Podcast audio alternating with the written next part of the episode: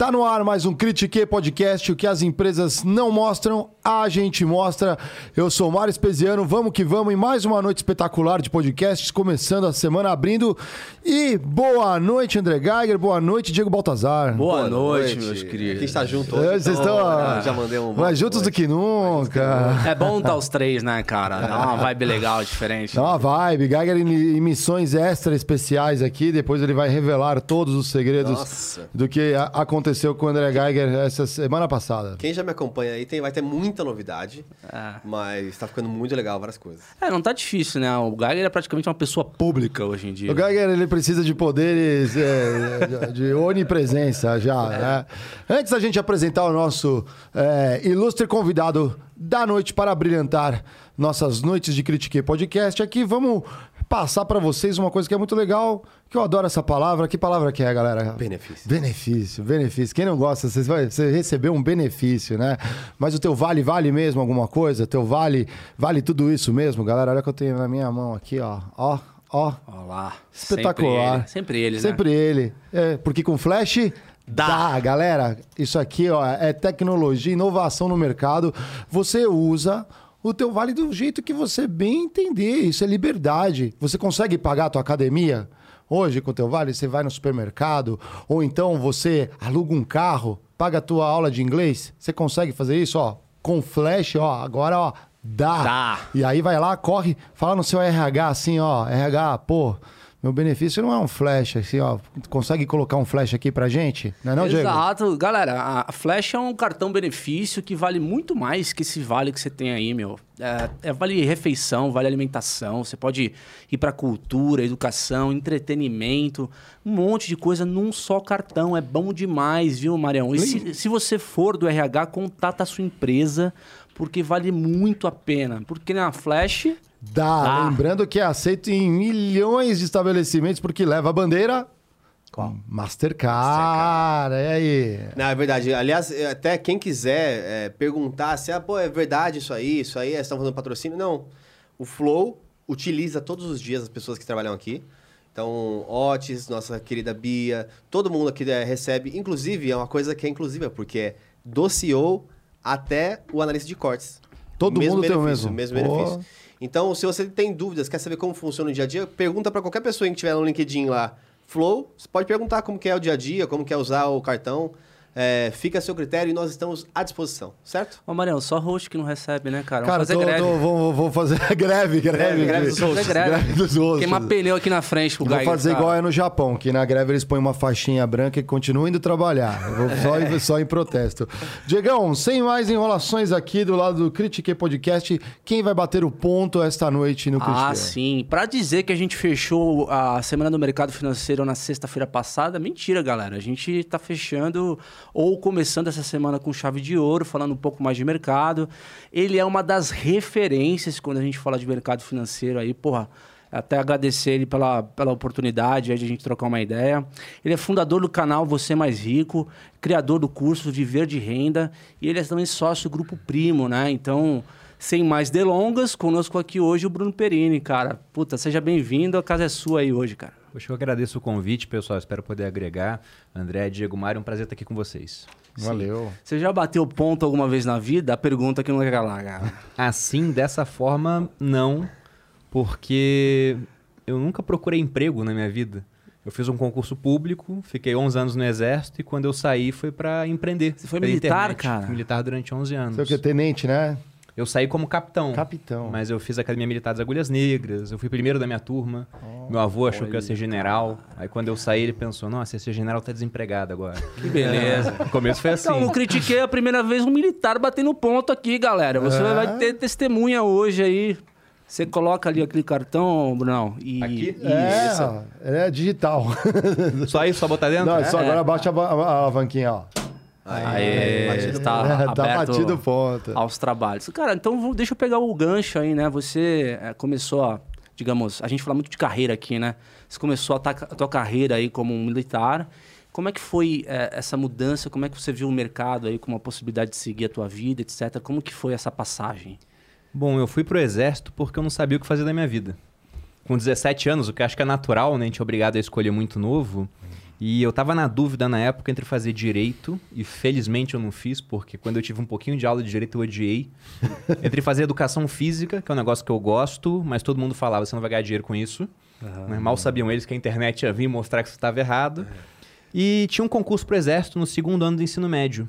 E o meu pai é, é militar, os meus tios todos são militares.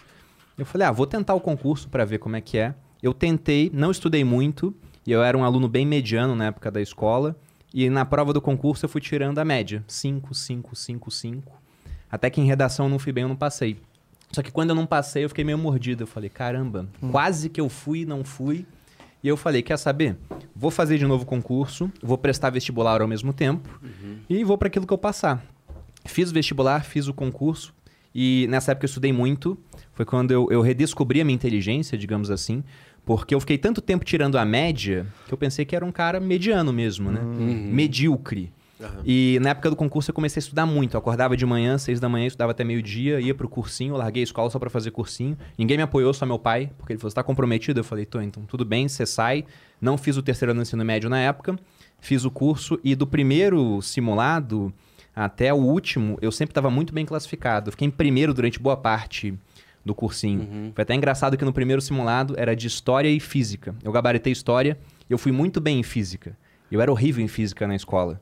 Eu pegava meu livro da escola para estudar e eu olhava assim as resoluções, parecia que um macaco tinha feito a resolução tudo errado, né?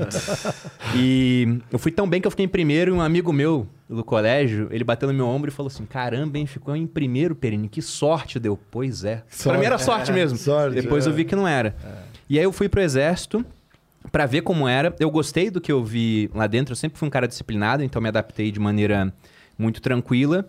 Só que eu comecei a investir logo com o meu primeiro salário. Porque era uma época onde tudo na bolsa subia. Você comprava uma ação, Banco do Brasil, 100% no ano. Vale, 100%. Petrobras, 80%. Que Tava muito bom. 2006, 2007. Ah.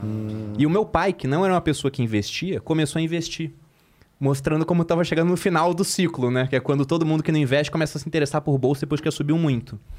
E eu peguei 100 reais do meu primeiro salário e investi em um fundo que era o único fundo que permitia naquela época o ingresso com tão pouco dinheiro. Os outros tinham um ticket mais alto. É verdade.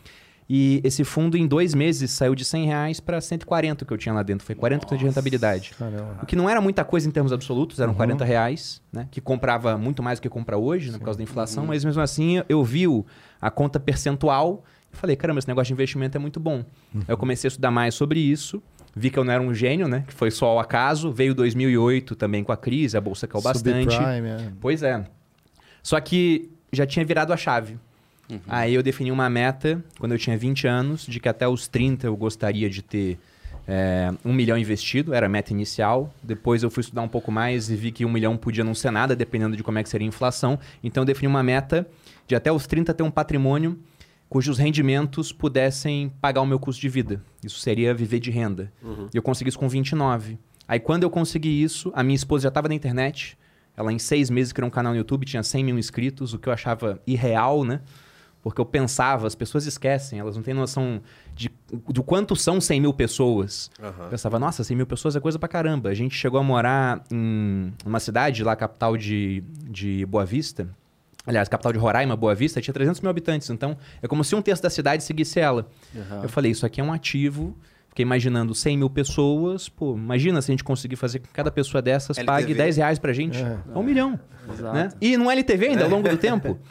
E eu falei, vou sair para fazer isso, para ser o backstage dela, né? Só que eu, eu saí, fiquei um pouquinho atrás das câmeras, comecei a me arriscar para fim das câmeras e as coisas foram. E eu tô aqui. Aí você saiu da sua, cade... da sua carreira militar para se dedicar integralmente a isso. Foi. Ah, entendi, cara. E o que, eu... que, que, isso te, te, ajudou, você acha, assim, da, das coisas que você trouxe da parte militar? Quais foram as, do perfil mais positivo para você se tornar quem você é hoje? Tem um negócio que falavam no exército que eu levo até hoje para minha vida.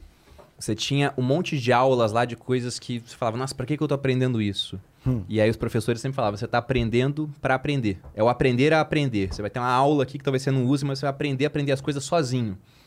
E isso eu uso até hoje. Tem muita coisa que eu pego assim um livro de uma área que não é a minha, eu leio e eu consigo compreender, absorver aquilo, fazer analogias para poder ensinar finanças de uma maneira diferente, por exemplo. Sim. Então esse foi o principal.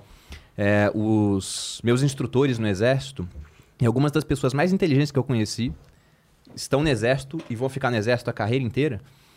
E também algumas pessoas muito burras, diga-se de passagem, né? Porque eu- tem cara que é, é muito fora da média e tem um cara que é muito abaixo da média e todo mundo ganha igual, né? Inclusive. Sim. Mas esses caras muito fora da média, eles falavam um negócio que eu gostava muito. Eles diziam que o oficial do exército tinha que ser capaz de rastejar na lama e andar no tapete vermelho. E tinha que ter um oceano de conhecimento, mesmo que fossem alguns pontos com um palmo de profundidade. Então você tem que ser um cara generalista, assim, tem que saber um pouco de tudo e muito de algumas coisas específicas. Entendi. E se eu for olhar o que eu faço hoje, é basicamente isso. Mas esse é o tipo de inteligência social, né, cara? É você poder navegar em diferentes grupos, com diferentes pessoas, falando de diversos temas, sem que você, se- é, sabendo é, fazer relacionamento e poder levar mensagem. É, é- é engraçado porque isso é o perfil do financeiro também, né? Nas empresas. Se eu parar a pensar. É, eu que vim do mundo corporativo, também isso sempre, sempre, sempre foi falado. O financeiro é a, a segunda pessoa que mais sabe de qualquer área. Do marketing, quem tem que saber a- o melhor é o marketing. Mas a segunda pessoa que mais tem de marketing é o financeiro. Vendas, mesma coisa. O segundo melhor é o financeiro. Supply, o financeiro. Mas em finanças é o. Então é interessante esse. Porque é a descrição do financeiro. Fina- Um cara de logística não tem que entender tanto de marketing Não. ou de finanças. Ele pode ser muito bom de logística. Agora, o financeiro é o que faz essa ponte do. é, talvez por isso combou tão bem para você, acho, fazer essa. Mas eu acho que, na, por exemplo, em qualquer outra função, você falou, por exemplo, o cara de logística não tem que ter. Mas se ele tiver, faz Ah, tudo. diferencial, isso. Que Mas é, o que é- é- que é ter. aquilo que você, tá- que você mostra também, que você tem que ter uma certa curiosidade pelas coisas, né? Sim, sim. É, vocês até me lembraram uma coisa, tem uma, uma piada, né, uma anedota de um concurso entre animais onde o, o pato acabou virando o rei da selva. Já ouviram essa já? Não. Não. Nunca ouviram? É. Era um concurso entre os animais para ver quem era o animal mais poderoso, né, que receberia o título de rei da selva. E foi competir o leão, a águia, o tubarão e o pato. E aí fizeram várias provas. Na corrida, o leão ganhou. O, a águia e o pato não podiam é, voar, tinham que correr. Chegaram mais ou menos empatados e o tubarão não conseguiu completar, logicamente. Aí foram nadar. O tubarão ganhou, o pato em segundo, o leão quase morreu afogado e a águia também não conseguiu, né? Porque se entrasse na água, ia afundar. E aí depois fizeram um voo. A águia em primeiro, o pato em segundo e o leão e o tubarão não foram pra frente. Então, por pontos corridos, o pato virou o rei da selva. Ou seja, Porque ele era o segundo melhor em tudo, digamos Ou assim. seja, financeiro, você é um pato. É Você é verdade. um pato a serviço do leão. Olha só. Da águia, às vezes, É, né? Da ou águia. ou do leão. do tubarão. É, do tubarão, outros, é, é o depende do... dos outros. Ótima, boa, boa, boa. Mas é, enquanto hoje um, um profissional do mercado de, de investimentos, você acha que o que te forjou a ser o que você é hoje vem mais do teu do que você adquiriu no teu passado ou das coisas que o mercado te trouxe ao longo do tempo? Acho que é um misto, né? É, é até curioso, porque o ser humano ele tem uma capacidade analítica melhor do que sintética. Então hoje é fácil pegar o Bruno Perini assim e quebrar ele em caixinhas e ver, ah, isso aqui é disciplina, por exemplo. Ah, deve ser o exército. Ah, aqui ele tem um, um gosto por finanças. Ah, o pai dele começou a investir naquela época. Ah, ele gosta de mitologia. Ah, isso aqui é, sei lá, vidas passadas. Você vai colocando um monte de coisa, né? Só que é difícil você sintetizar e falar, isso aqui vai ser é, ingrediente suficiente para esse cara virar um bom educador financeiro. Então, se for fazer uma análise crua, cada acontecimento da minha vida acabou me trazendo até aqui. Mas eu diria que dentro daquela regra do 80-20 do, do Pareto, foi muito mais a questão de investir desde novo, desde os 17, tendo uma experiência como pessoa física, que acabou me transformando num bom educador financeiro. Porque o gestor de fundo, por exemplo, não está interessado em passar a educação financeira. Ele está interessado em gerir o fundo dele, em ganhar dinheiro. né? As pessoas que mais ganham dinheiro no mercado não estão no Instagram fazendo stories, elas estão ganhando dinheiro no mercado, não se preocupam com a parte educacional. O cara que tem muito dinheiro também, ele vai abrir um fundo exclusivo, ele não vai passar conteúdos para pessoa física. Ah, o cara que, sei lá, é, é trader, vai falar só daquilo, não está interessado em passar a visão do todo. Eu, como pessoa física, eu investi em tudo. Eu fiz dinheiro com, com renda fixa, tanto da maneira tradicional quanto com marcação a mercado. Né? Eu não vou falar aqui que eu fui o primeiro a trazer essa pauta de marcação mercado para o YouTube, porque a ausência de evidência não é evidência de ausência. Né? Talvez outras pessoas tenham feito isso sem que eu tenha visto. Mas como eu ganhei dinheiro com isso durante a época do governo Dilma, eu comecei a gravar vídeos sobre isso. Só que eu também investi em cripto, eu também investi em bolsa, em fundo imobiliário. Então acabou que, por montar uma carteira muito diversificada, Eu virei o pato das finanças. Aham. Que tinha o cara que era só de ações, o cara que era só de renda fixa. Legal. Teve cara que fez muito dinheiro com renda fixa entre os anos aí de, sei lá, 2010 até 2015. Era o rei, né? Juros altíssimos. Aí quando começou a cair os juros, ninguém mais queria comprar o Ah, curso de renda fixa. Eu lembro que eu ganhei uma Aí- grana comprando LTN nessa época. Pois cara. é. Aí veio a fase do curso de bolsa. Aí os caras de curso de bolsa estourando, vendendo pra caramba. Aí a bolsa teve um ano ruim ano passado. Já começaram a ficar míngua. Aí veio a fase da cripto. Pessoal das criptomoedas voando. E nesse tempo todo eu tava voando com alguma coisa. Porque tinha que falar de renda fixa, eu sabia falar de renda fixa, tinha que falar de ações, eu sabia falar de ações, tinha que falar de cripto, eu falava de cripto. Aham. Então, e até uma coisa que não é o que me apetece. Porque, por exemplo, na fase que tá todo mundo falando de cripto, não é o melhor momento para comprar cripto. Só que se eu faço um vídeo de bolsa, ninguém vê. Aí o vídeo de cripto bate cinco vezes mais views, né? O interesse, né? Exato, as pessoas querem o que tá subindo naquele momento, elas não querem saber do que tá caindo. Cara, você sabe que eu tava no dentista um tempo atrás aí. Que agora, E é, aí- histórias critiquei. é. Quando o dentista e- falou de quando- NFT, aí dentista, aí, cê- aí tinha, um, tinha um cara falando no celular assim, puta, falando de cripto com, com, com outro amigo. Eu falei, caralho, tá na hora de vender essa porra, meu. Se tá na fila do pão e as pessoas estão conversando sobre cripto, é porque, cara, tá- já deu pico isso aí, cara, né? Tipo, e é exatamente isso, né? É, é impressionante como, por mais que hoje a informação esteja abundante para as pessoas poderem se disciplinar, fazer gestão ativa, do, do, sei lá, de um balanceamento de portfólio, elas querem o que está subindo e quando está caindo, puta, essa merda aqui vai pro low e, e, e, e- continua, né, cara? Não- por mais que tenha. Não sei, você que lida com o tema. Porque cripto hoje é o que tem mais de, de- de volatilidade. Não sei se, se ainda é um ativo bem volátil, eu acredito que É, seja, é, né? é. Perto, perto de, de ações. Em alguns períodos o real é mais volátil do que o Bitcoin, mas no geral é, é Bom- muita ponto, volatilidade. é, é. E você, você, durante essa década passada, pegou todo o crescimento e a entrada de, de pessoas físicas na Bolsa, né? E aí a gente teve a chegada do mercado de cripto.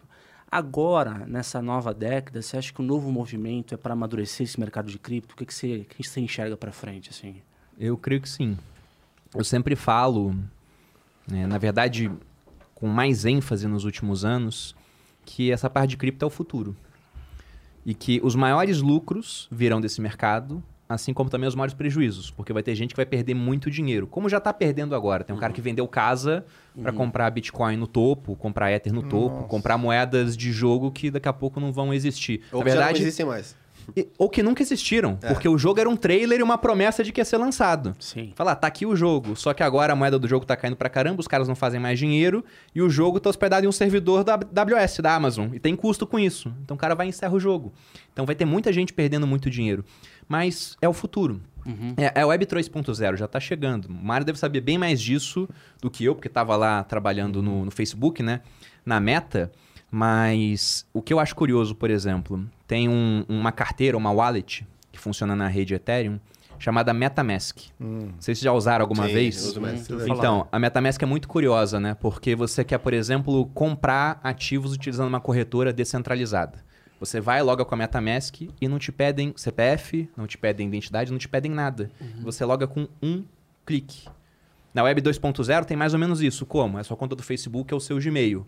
Na 1.0 era login e senha, né? Agora Aham. com essa MetaMask você consegue navegar de maneira anônima, só tem a sua carteira lá. Se ninguém souber que aquela carteira é sua, não tem como ligar a você. Então é um negócio que vai atrair muita gente. Muita gente, porque pessoas que hoje estão excluídas do sistema financeiro, porque não tem documentação, estão com o nome sujo, estão com medo de fazer alguma coisa, Desbancarizados. vão né? poder usar. Exatamente. Então, isso é uma tendência que não vai ter freio. Até porque quem começa a usar não para. Não para. E aí nós temos a, a seguinte questão: você tem um pessoal que começa a usar, que vai se expandindo, que- e que é intolerante com a ideia de parar de usar isso. E você tem uma grande multidão altamente tolerante a novas ideias. E é tolerante porque, por exemplo, começa a ouvir falar de Bitcoin, começa a ouvir falar que subiu muito, que ganha valor com o tempo, enquanto a moeda que eles usam só perde valor. Se a gente for entrar no site do Banco Central, agora tá lá, a meta de inflação, 3,5% Sim. com 1,5 pontos de tolerância para cima ainda, né? É. Então, se tudo der certo, a gente vai ter uns 5% de inflação nesse ano. Né? O Bitcoin, não sei se vai ser um ano bom ou ruim para ele, mas no longo prazo, o que a gente viu até agora foi uma baita multiplicação de capital. Então, esse pessoal receptivo a uma nova ideia começa a aprender essa ideia. E passa para esse grupo que não troca mais de ideia. Então, dá alguns anos, esse grupo vai estar gigantesco. Tem estimativas que falam que hoje a gente já tem 10 milhões de pessoas no Brasil investindo em criptomoeda. Na bolsa a gente está batendo 5 milhões. Sim, sim, sim. E num período muito mais rápido essa virada. né? E, e é interessante que eu tava checando, preciso ver como tá essa semana agora. Mas é, o, o Bitcoin tem caído, é, algumas criptomoedas têm caído recentemente. Ethereum, é. Porém, uma coisa que eu falei para os meninos, ah, o dinheiro não saiu do mercado. Então, o primeiro movimento que acontece para quem já é adepto ao cripto, ele tira do risco da moeda e ele põe numa stablecoin. O grande problema, que é aí é o segundo a onda para baixo, é quando você começar a olhar as stablecoins minguando de é, valor de capital investido na stablecoin. Porque lá cada um dólar é um dólar, então tranquilo. É lastreado, né? Só que quando ag- agora as criptos É, caíram. A gente espera que seja. É. Quando as criptos caíram, e- esse pool subiu. Porque, tipo assim, eu tirei das criptos e pus só numa pool de stable. Então, para voltar é muito rápido. O problema é se isso começar a diminuir essa, essa reserva em stablecoin. Porque aí é que as pessoas estão saindo do sistema mesmo. Então, Não isso é muito interessante né? acompanhar. É. Agora, Bruno, é, com relação às altcoins aí, para o nosso público, altcoins é tudo que é diferente de Bitcoin, né? As, as, as moedas emergentes E aí. também de shitcoins ou não? Hã? Altcoins. Altcoins. Tem as, as altcoins tem as shitcoins, né? Shitcoins. Ah, tá, sim, Ah, tá. sim, tudo tem. bem, né? Não, é que, são, é que são as altcoins muito alt, assim, muito alternativas. Só para dividir Sim. o... É, até para a gente ser um pouco didático aqui, quando a gente analisa uma ação, obviamente que a gente vai dar uma olhada na empresa, na saúde, no- no- nos indicadores financeiros. É, quando eu vou atrás, vamos supor que eu estou buscando ativos, criptoativos para compor uma carteira. Eu vou atrás dos ativos e vou investigar a história que tem atrás por trás dele. Como que eu, como, como uma pessoa física que estou no mercado, posso escolher bons ativos, criptoativos? Esse é um, um grande desafio. Porque o que a gente tem hoje é que a criptomoeda mais antiga, que é o Bitcoin, que foi criada em 2009, né? Então ela tem aí basicamente 12 para 13 anos. Né? 2008, ela- a primeira transação foi em 2009. Aí você tem depois o, ah, o o Ether, né? que é a moeda da rede Ethereum. Ela foi idealizada em 2013 e foi criada em 2015. Inclusive o, o criador da rede Ethereum, Vitalik, está fazendo aniversário hoje. Fez 28 anos. Então ele criou esse negócio quando tinha 20, né? Sim. É um gênio. E essas são as duas mais antigas. Boa parte das outras moedas estão surgindo agora. Então você não tem um histórico para acompanhar. O que o pessoal vê é quem é a equipe por trás, né? É descentralizado, é mais centralizado? Se é centralizado, está na mão de quem? Então tem esses pontos. Só que justamente devido a essa grande recenticidade que nós temos, a gente tem que pensar em criptomoedas como se fossem startups. E geralmente, sobretudo a pessoa física, você tem que investir em startup como? É só uma partezinha do seu capital. Porque startup é aquele negócio, pode dar muito certo e multiplicar por 10, 20, 30, 100 vezes, ou pode dar errado e ir a zero, porque a empresa vai quebrar. Com criptomoeda é exatamente a mesma coisa. Na verdade, com ações também. Só que como para fazer um IPO, a empresa já passou por uma série de testes, né? Obedeceu uma série de, de regulamentações, né? tem muito mais crivo naquele mercado, muito mais gente olhando aquele case específico. Então a chance disso acontecer no curto prazo é bem menor. Agora, com criptomoeda, basta um erro no contrato inteligente, né? Se for lançado Sim. no blockchain de outra moeda, que aquilo pode ir a zero. Então, quer investir em criptomoeda, começa pelas mais antigas. E começa com pouco, porque ninguém começa sabendo como é que funciona o mercado. Só que se você bota um pouquinho de dinheiro, você fica mais interessado em pesquisar. Você vai aprendendo com o tempo. Mas até hoje, se for pegar portfólio das pessoas que eu acompanho que mais entendem desse mercado, porque é um mercado muito novo, com muita transformação, a maioria é extremamente otimista com o Bitcoin no longo prazo e tem a maioria do dinheiro em Bitcoin e tem um pouquinho nos outros protocolos. Né? Um pouco mais no Ether, porque está passando aí no teste Sim. do tempo, e porque é uma rede que ela está sendo muito utilizada. E criptomoedas têm esse efeito de rede, né? O dinheiro tem um efeito de rede. Quanto mais gente valoriza o dinheiro, mais valor ele tem. O dólar é uma moeda global porque tem demanda do mundo todo. É. O cara de Taiwan, o cara da Austrália, da Itália, todo mundo quer dólar. Por que, que o real não tem tanto valor? Porque quem ganha o real é o brasileiro, o argentino, o venezuelano, o pessoal da América do Sul mais. Era essa a minha dúvida, né? A forma de fazer um valuation de uma criptomoeda, por exemplo, um, entre parênteses, um valuation, seria talvez entender é, o número de transações que acontece na rede por trás do blockchain deles, ou quantos ativos estão atrelados àquela rede, se de fato é um sistema robusto. Então, talvez se ah, passarem por provas, existem alguns gatilhos que fazem esse, esse ativo subir, é mais ou menos isso? é bem complicado, né? Você vai achar pessoas que têm lá as suas teorias sobre como analisar uma criptomoeda em termos de valor, né? Lei de Metcalfe, que fala que uma rede vale o quadrado dos seus participantes, adaptações para isso. E tem as projeções, já o Bitcoin tem que estar tá valendo até tanto devido ao modelo Stock to Flow, que é o um modelo que analisa o estoque que existe, o fluxo de criação de novos Bitcoins. E o pessoal olha gráficos, mais ou menos dança em torno daquele valor. Só que o pessoal olha o gráfico logarítmico, né? Se fosse olhar Sim. o gráfico sem estar nessa escala, ia ver que ah. é muito distorcido. Então, é muito complicado a gente avaliar o quanto deve valer uma criptomoeda. Uhum. A analogia que a gente pode fazer é com o mercado de ouro. E não tem uma fórmula para você ter um valuation do ouro. Você tem uma demanda, né? No fundo. É, é, é oferta e demanda. Né? Porque uma empresa, por exemplo, gera um fluxo de caixa. Então você sabe, olha, se essa empresa aqui lucra tanto, né? Eu estou comprando a 10 vezes o lucro, em 10 anos volta para mim se ela mantiver o lucro igual, distribui tudo. Mas tem crescimento ainda, então eu tenho que valorizar essa empresa mais acima. Você tem certos, certas maneiras de calcular o valor daquilo. E que já são subjetivas. Né? Porque você pega um, um ativo no mercado tradicional. Uhum. Qual o valor de uma empresa? É o valor dos fluxos de caixa futuros dela trazidos a valor presente. Uhum. É. Ninguém sabe quanto ela vai ter de lucro no futuro, então já é um chute. Um chute educado, mas é um chute. É. Ninguém sabe essa taxa de desconto para trazer valor presente, porque uhum. também não sabe a taxa de juros no futuro. Então é um outro chute. Então tem um analista que vai chutar que vale A, outro vai chutar que vale B, outro vai chutar que vale C. E podem estar todos errados, né? E tudo pode acontecer nesse inteirinho também, né? Pois é. Como é que você faz o cálculo de quanto a Apple vai lucrar se a Apple todo ano está lançando uma coisa nova? É. De repente lança um, um, produto que nem aqueles AirPods, né? É que sozinho tem uma receita maior do que de boa parte das empresas do Brasil. É. E, e, e é, obviamente, é se você tiver algum, algum exemplo, outro exemplo que você queira mencionar também, mas se vocês aí têm curiosidade quer ver um caso muito desse especulativo que eu achei muito interessante, uma live de três horas mas eu vi um do Holder, acho, fazendo do, do Tesla. São três horas explicando como que, é o, como que as pessoas veem o valuation. E ele fala se ele concorda ou não. Tu... Mas é tipo assim, ah, a Tesla vai ter que ter 20% do mercado de carros elétricos da China até 2030. Então tem coisas muito específicas que estão construídas, pensadas por trás. Não é um ah, vamos pôr um mil dólares aí na no, Sim, vê se dá, é. vê se dá. Ah, mas, por exemplo, coisa de. Pergunta de leigo aqui. Se eu tenho, por exemplo, uma estrutura de, de contratos inteligentes atrás de uma criptomoeda, um Ether, um Cardano, por exemplo, e de repente tem um vendedor e um comprador que recebe, é, resolve transacionar a commodity através desse sistema. Significa que necessariamente esses players vão, vão transacionar com aquela moeda, o Ether ou com o Cardano? Isso é relevância. Sim. Cria né? demanda, né? Porque Cria tem demanda. que pagar as taxas da rede com a moeda. Então, isso, teoricamente, elevaria a. Isso depende de quanta gente aceita moeda. no mercado, né? A moeda, é. É, vamos pegar um exemplo trazendo do que as pessoas estão mais habituadas para o que estão menos, né? Então, o, o Mário trabalhava no Facebook. Hum. O Facebook tem 3 bilhões de usuários, né? É isso aí. Então, se tem 3 bilhões de pessoas usando, logicamente aquilo tem que ter muito valor no final das contas. Então, com cripto, a gente pode usar essa analogia. Quanto mais gente usando uma rede de uma certa moeda, mais valor ela tem que ter. Quanto valor? Aí é altamente discutível, porque cada um vai ter uma fórmula de calcular. Uhum. Eu não fico projetando qual vai ser o valor do Bitcoin. A única coisa que eu penso é essa questão de oferta e demanda, por exemplo. É, se a gente for pegar o mercado de ouro, que é uma boa analogia, você tem uma certa demanda por ouro no mundo, já há muito tempo, né? milênios, culturas que não tinham contato entre si valorizavam ouro de diferentes formas, motivos religiosos, estéticos, monetários, e você tem uma oferta de ouro. Vamos imaginar que essa oferta de ouro a cada quatro anos ela diminua pela metade. É o que acontece com o Bitcoin, por exemplo. Então, tem as minas de ouro, de repente elas vão lá e falam: ah, de hoje em diante só sai da mina metade do que saía antes. E depois de quatro anos, agora é só metade daquela metade.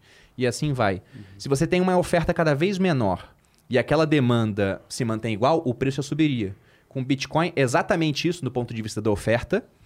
Só que, diferente do ouro, que tem muita reserva mapeada, mas não explorada, porque não é economicamente viável agora, com o preço atual. Tem ouro no meio da África, mas tem que construir estrada, tem que extrair o ouro, pegar na estrada de volta e uhum. levar embora num porto que não existe, por exemplo. Sim. Com o Bitcoin, é, é escasso matematicamente, são 21 milhões. Então já tem mais escassez do que o ouro. E na demanda, não é a manutenção da demanda que já existe. Porque todo dia tem um cara daquele grupo que começou a usar Bitcoin que fala com o vizinho dele. Cara, sabe o que é Bitcoin? É quase uma testemunha do Bitcoin, né? Bate na porta assim. sabe o que é Bitcoin? Você tá tem um minuto para a palavra do Satoshi Nakamoto e aí começa isso, né? Então a demanda vai crescendo. Uhum. Então eu não sei qual vai ser o valor do Bitcoin, mas eu desconfio que vai ser um valor muito maior do que a gente tem Quando hoje. Quando que deve atingir esse limite aí de emissões? O calculado 2140. é 2140. Esse é o calculado. Porque dá para fazer uma conta, porque Mas o protocolo... já foi 18, né? É que, Não, é mas, que aí- é- mas tem a ver também com o avanço da computação, certo? Tem a ver, mas é, é esse o ponto, né? O Bitcoin ele tem um sistema de autoajuste para garantir que você tenha mineração de um bloco a cada 10 minutos. E como é que é a mineração de um bloco? Você coloca muito poder computacional, pessoas do mundo inteiro investem em hardware pesado e pagam contas de energia altas para participar desse concurso, para resolver um problema matemático que o próprio protocolo do Bitcoin cria. E é um problema aleatório, você vai testando os resultados. E aí quem consegue achar essa resposta ganha a recompensa dos novos Bitcoins e também de, or- de ordenar as transações que estão acontecendo na rede. E ganha taxas por isso também. Isso já responde até uma pergunta que sempre surge. Pô, quando acabar de minerar, por que, que os mineradores vão continuar trabalhando para ganhar as taxas da rede? Mas esse é o ponto. Esses caras ganham essas taxas e ordenam as transações. Se muita gente bota poder computacional, mais gente tentando resolver o problema, vão achar a resposta mais rápido, né? Então vai ser antes de 10 minutos. Aí a cada duas semanas, que dá 2016 blocos, a rede se ajusta. Muita gente minerando, aumenta a dificuldade. Aí se de repente a Rússia expulsa os mineradores, como saiu notícia há pouco tempo Pois é. tira poder computacional, fica mais fácil. é, tira poder computacional, fica mais difícil resolver o problema, porque é menos gente tentando. O que, que a rede faz? Diminui a dificuldade. Aí na hora que diminui, cria um estímulo para mais gente colocar mais poder computacional. Aí, novamente, passam a minerar mais rápido. Eles voltam a aumentar a dificuldade. Então, nesse jogo que vai tendo, nesse autoajuste da rede, a média é da mineração de cada bloco em torno de 10 minutos. E aí, depois de é, 210 mil blocos, a cada quatro anos mais ou menos, acontece essa quebra pela metade na criação de bitcoins. Aham. Mas Você pegou bem o ponto, né? Assim, é, me parece que o crescimento do mercado de criptomoedas depende, sobretudo, de empresas e pessoas em contraparte de governos, né? Porque governos, cara, o que, esse mercado recebe de lobby contra é impressionante, né? A China, a China é um grande exemplo e a Rússia também ameaçou fazer algumas coisas aí de banir, etc. É, só que eu acho que o pessoal do Banco Central não tinha falado com o Putin antes, né? Porque o Putin depois falou, não vai banir não. Conversa aí, né? É, é, é, finanças, economia com o Banco Central, porque pode ser que seja bom pra gente as criptomoedas. Ele elencou a questão de vantagens competitivas que a Rússia tem para mineração. Porque tem muito gás natural, tem petróleo na Rússia, muito disso desperdiçado. Dá para você botar uma mineradora de Bitcoin junto com a, as- a extração da Gazprom, por exemplo, para pegar aqueles resíduos que não são usados para nada e minerar Bitcoin. Só que eu acho que o ponto principal, você falou, tem muito lobby contra. E tem. A China deu para mim um grande tiro no pé. Né? Mas dificilmente eu vou ser mais inteligente do que todo mundo que trabalha lá. Eles devem ter um motivo para isso. Só que o ponto é que a Rússia está enxergando algo que eu achei que a China ia fazer. Se o dólar é a moeda global e toda hora os Estados Unidos fazem sanções à Rússia, por exemplo, qualquer coisa que enfraqueça o dólar no longo prazo deve ser bom para a Rússia. Exato. Então, o Putin deve estar enxergando isso. E, na minha opinião, o Putin é desses líderes mundiais o mais estratégico que existe e o que tem a maior visão de longo prazo. E Por um motivo muito simples. O Putin ele virou presidente em 99. Ele foi o segundo presidente depois do fim da União Soviética.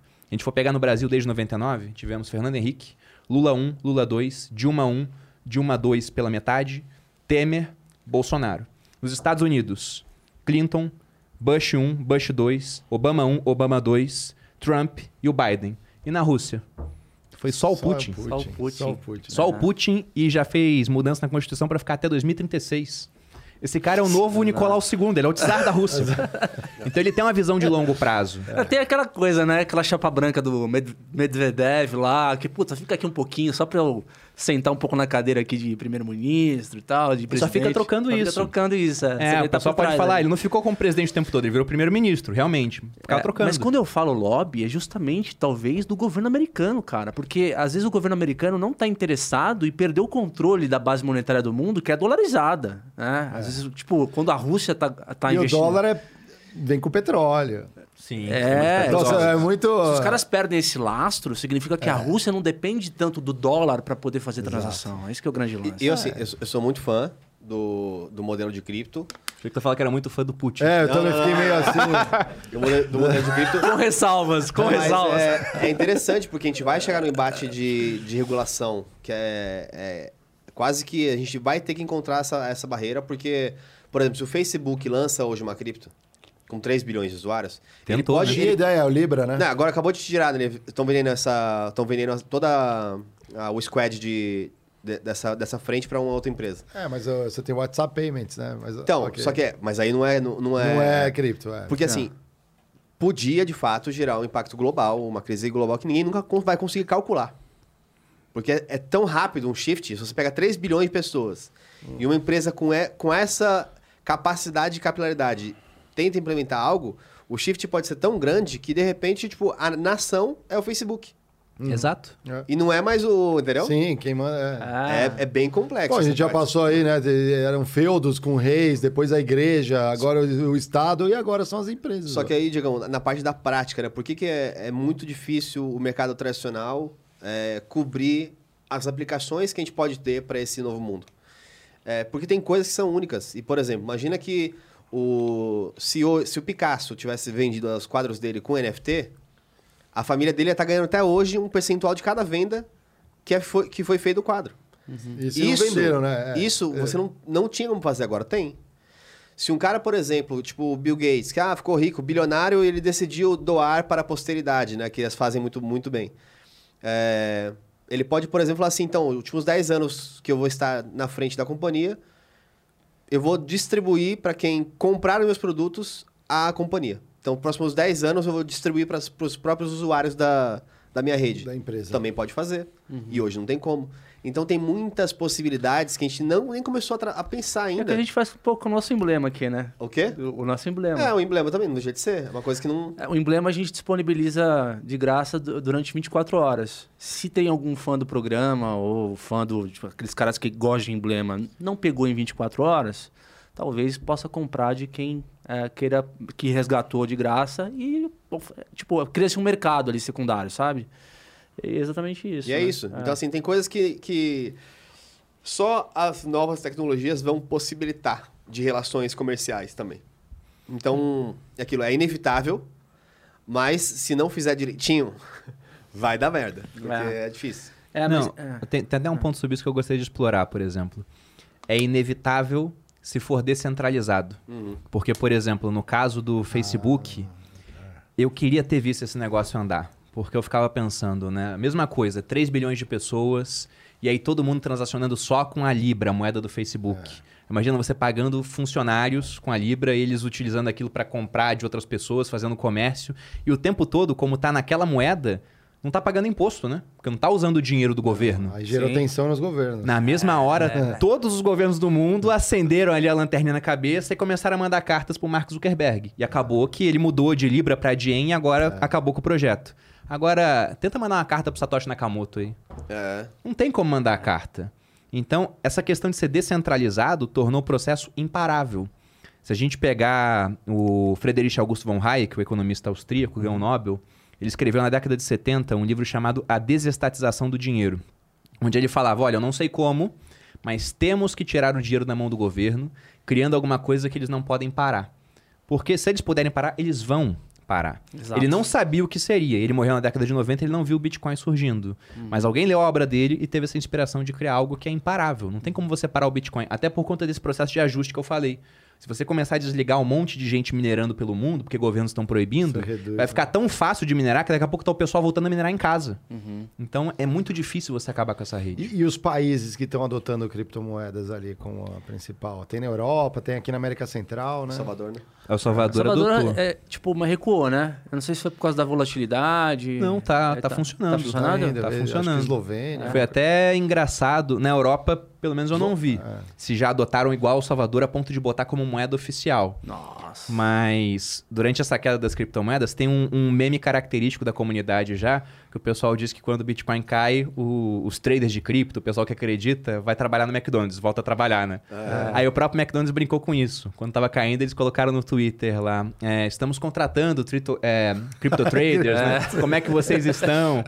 Aí o presidente de El Salvador, o Nayib Bukele, ele trocou a foto do perfil dele e botou uma foto com o boné do McDonald's e com o símbolo aqui, né? Ah, é. Brincando, mas eles aproveitaram para comprar mais Bitcoin agora. Mas é lógico que se for pegar esse experimento isolado durante esse curto espaço de tempo, vai ter gente em El Salvador que tá pensando, isso aqui é besteira, pô. A gente trocou para Bitcoin, o negócio subiu, agora está caindo e voltando a valores parecidos com quando eles trocaram, né? Só que isso é a mesma coisa que avaliar a prática de atividade física depois de um dia que você malha. Imagina um cara que nunca malhou, ele vai para academia um dia. E depois ele chega em casa e pensa, no dia seguinte, será que valeu a pena? Ele vai estar tá todo dolorido e não vai ter mudado nada do físico dele, né? Uhum. Ele pensa, não valeu a pena. Só que no longo prazo eu enxergo como algo interessante. Porque além de adotar o Bitcoin como uma moeda de fato lá, eles também têm uma legislação muito mais favorável a empreendimentos na parte de criptomoedas. Então eu citei a questão do uso da MetaMask, que é uma carteira que você usa sem colocar dado algum. Uhum. É impossível a gente criar uma empresa no Brasil onde você pode logar só com a MetaMask, a empresa hospedada aqui no Brasil. Porque toda transação de criptomoeda aqui que a gente faz em uma empresa, a Receita Federal pede todos os dados. Você vai comprar criptomoeda numa corretora, eles vão ter todos os seus dados lá, vai saber o valor que você comprou, eles têm tudo, a corretora é obrigada a informar. Uhum. Como é que eles vão informar se a própria corretora não tem dado nenhum? Porque é um login com um código, uhum. um código gigante, como se fosse um código Pix e mais nada. Então, esse pessoal não vai poder empreender aqui. Onde eles vão empreender? Onde for mais amigável. Se El Salvador é mais amigável, começa a atrair muito fluxo de capital de pessoas com cabeças empreendedoras, cabeças fora da média, para aproveitar esse mercado, programadores. A gente sabe o quanto é caro contratar Sim. programador. Uhum. Então pode ter sido um grande acerto que eles tiveram lá. E qual que é a tua visão, Bruno? É, como que a rede, na medida do seu crescimento, pode combater o outro lado da, da, da moeda? Ou seja, o terrorismo, ah, ah, digamos, ah, toda, toda a sorte de crimes que existe no mundo que se utiliza talvez no mercado de cripto como forma de fugir dos governos da fiscalização. É, o talvez a gente até pode tirar. Com certeza se utilizam disso, né? Uhum. E aí eu gosto sempre de brincar que eu preferia muito mais o mundo antes de 2009, quando não existia terrorismo, não existia é. tráfico de drogas, né? Porque o pessoal usava o dólar. É. E agora continua usando o dólar majoritariamente, mas também usa criptomoedas. Só que no caso do Bitcoin, por exemplo, ele não é uma moeda boa para esse pessoal fora da lei. Porque tudo que você faz deixa um rastro no blockchain. Você consegue rastreando de onde a criptomoeda saiu, para onde ela vai, e uma hora você consegue linkar o endereço da carteira com uma pessoa, se ele for transformar aquilo em dinheiro do mundo real, digamos assim, uhum. em moeda fiduciária. Então você tem outras criptomoedas que são muito mais privadas do que o Bitcoin. Esse já seria um ponto. Agora, é muito difícil a gente conseguir parar esse processo. Uhum. Então, quando os governos falam, ah, é, ela é nociva porque é usada para isso eles estão parcialmente certos. Eles só esquecem que, assim como o dinheiro é, normal, tem gente que usa para o mal, mas a maior parte das pessoas usam para trocas legítimas, né? É. Lícitas. Então esse é o ponto, mas é tecnologia, né? É a mesma coisa que você vai dar o tiro no carteiro é, e, tipo, não é, só está entregando a carta só, né? Na verdade, existe um mercado, né? Tipo, eu, eu acho interessante. Ó, oh, procura aí seis cegos e um elefante. Coloca na, na, tela aí rapidinho. Bacana isso. Cara, porque assim, eu acho que cada pessoa, às vezes, ela tá olhando para o mundo cripto de um pedacinho e é muito a analogia dos seis cegos com o elefante. Porque assim, é, eu, por exemplo, já estou comprando há um, há um, um, tempo um pouco maior, não desde o começo, de, três anos para trás, que já é super bom. É, e cada dia que passa que a, a criptomoeda cai, eu fico feliz. Porque me dá a chance de comprar mais barato que eu não conseguiria. Uhum. Tipo, se eu comprar 10 bitcoins enquanto tá. Um, se eu conseguir chegar a 10 bitcoins enquanto tá abaixo de 100 mil dólares, que coisa. Que beleza. Imagina se chegar, esse ano chegou para um milhão. Ok, você nunca mais entra. Você que já entrou, acabou a sua, sua vida. Eu não, vou colocando todo mês ali bonitinho. Então eu tô felizaço. Mas tem alguém que colocou 100 mil mês passado que tá uhum. olhando e falando assim: ah, isso aqui é um rabo, isso aqui é. Tá fedido, é melhor eu soltar esse negócio, que é esse aqui, ó, esse exemplo, ó. Então são seis cegos aqui. Vale para muita. A vida inteira vale isso aqui, tá? Hum. Para muita coisa que as pessoas, é, como elas olham, então estão seis cegos, cada um fala o que ele tá vendo. Então esse aqui fala assim, ó, isso aqui é um muro, é. que ele pega no cantinho. Outro, esse aqui é um tronco, é uma árvore. Uhum. Então as pessoas estão olhando para a mesma coisa, que na verdade é muito mais complexo que a própria visão, mas se eles não conhecem, então a visão limitada, uhum. eles vão falar que é uma coisa que não. Cara, sabe o que eu acho mais louco? Eu não sei se vocês concordam, mas é, enxergar o mercado cripto além de algo, uh, tipo, com tecnologia mais avançada do ponto de vista de transacionar valor, mas na construção e identificação de comunidades. O que eu quero dizer com isso? Cara, a gente está vendo o mercado de games crescendo dois dígitos todo ano aí no mundo, né? significa que a gente vai ter jogos novos com puta de um ecossistema que às vezes é integrado de, to de, de, tokens, de, de, novas, novas moedas, que tem uma comunidade ali dentro daqueles jogos, entendeu? Então não é só uma maneira de transacionar valor, e sim de, tipo, é, comunidade, né? Na veia, que eu acho que é o que vem para ficar, né? Nessa questão de... É, eu acho que o, o grande problema para mim é operabilidade, é um primeiro ponto, não sei a sua visão depois em relação a isso. E o segundo é que você também descentraliza é, e, com isso aumenta o risco. Por exemplo, eu sempre falo assim, para as pessoas tem que ter, tenha numa corretora um, os seus, suas criptos, mas também tenha no MetaMask ou onde quer que seja uma outra descentralizada para você aprender a usar. Porque se você só tem na exchange tradicional, você nem sabe usar, nem sabe comprar, não sabe tradicionar, não sabe quão, quão é difícil hoje, você não tem a vivência de fato daquele negócio. Uhum. É, por exemplo, a gente poderia hoje criticar, colocar algum tipo de cripto que a gente fala 10% de tudo que a gente ganhar pro resto da vida como critique, a gente vai colocar de volta no pool, então todo mundo fica feliz. Só que percebe que você tira toda a instituição de um banco, de um país, e agora a credibilidade está completamente na gente. Se eu simplesmente parar de pagar, eu parei. Então. Isso está acontecendo. A fama, é, é, ou a, a, a, sua ética, vai ser cada vez mais centralizada. Porque hoje as pessoas confiam no Itaú, num banco, no bancão. Uhum. A partir de daqui com o tempo, as pessoas vão ter as suas comunidades. E é tipo, cara, confio no Bruno. Então, se o Bruno falou que vai por 10% de tudo que ele ganhar pro resto da vida, eu vou pagar, vou dar o valor dessa confiança. Isso esse, esse é o ponto, é o valor da confiança. Eu confio no Banco Santos que está lastreado que, em obras de arte. Mas por que, é. que há o compartilhamento dessa confiança? Porque você construiu aquela, digamos, quem está, no caso Flow, construiu uma comunidade onde as pessoas praticam as mesmas coisas ali, às vezes valores, ou às vezes tipos de entretenimento. As pessoas se identificam, entendeu? Uhum. Esse, esse foi o meu ponto. Sim. É. Agora, pegando o cripto como classe de ativo, Bruno, é, você, assim, há quem diga o contrário, a favor. Tá? Você acha que o criptoativo ele é, ele é um hedge de inflação? Depende do prazo que você está analisando. Porque se o cara fala, olha só esse ano, né? tá perdendo valor, né? É. Mas se a gente for pegar desde a sua criação, pensando no Bitcoin, porque para primeiro ser um hedge contra a inflação, as definições de inflação são diferentes dependendo da escola econômica que a gente for utilizar, mas eu gosto muito da escola austríaca por um simples motivo, foi a escola que me fez ganhar dinheiro no mercado. Então, na escola austríaca, inflação é aumento da oferta monetária, é mais dinheiro, mais crédito circulando na economia. E a consequência disso seria um aumento do preço dos bens, né? Ou a desvalorização do dinheiro em relação aos bens. Você tem cada vez mais dinheiro, para competir por recursos escassos. Então, esses recursos ficam mais caros em relação ao dinheiro. Uhum. E como a gente já viu, o governo não esconde da gente, ele tem metas de inflação. Todo país do mundo, é. hoje, tem suas metas de inflação. E eles têm metas de inflação porque aquilo ajuda o governo. Uhum.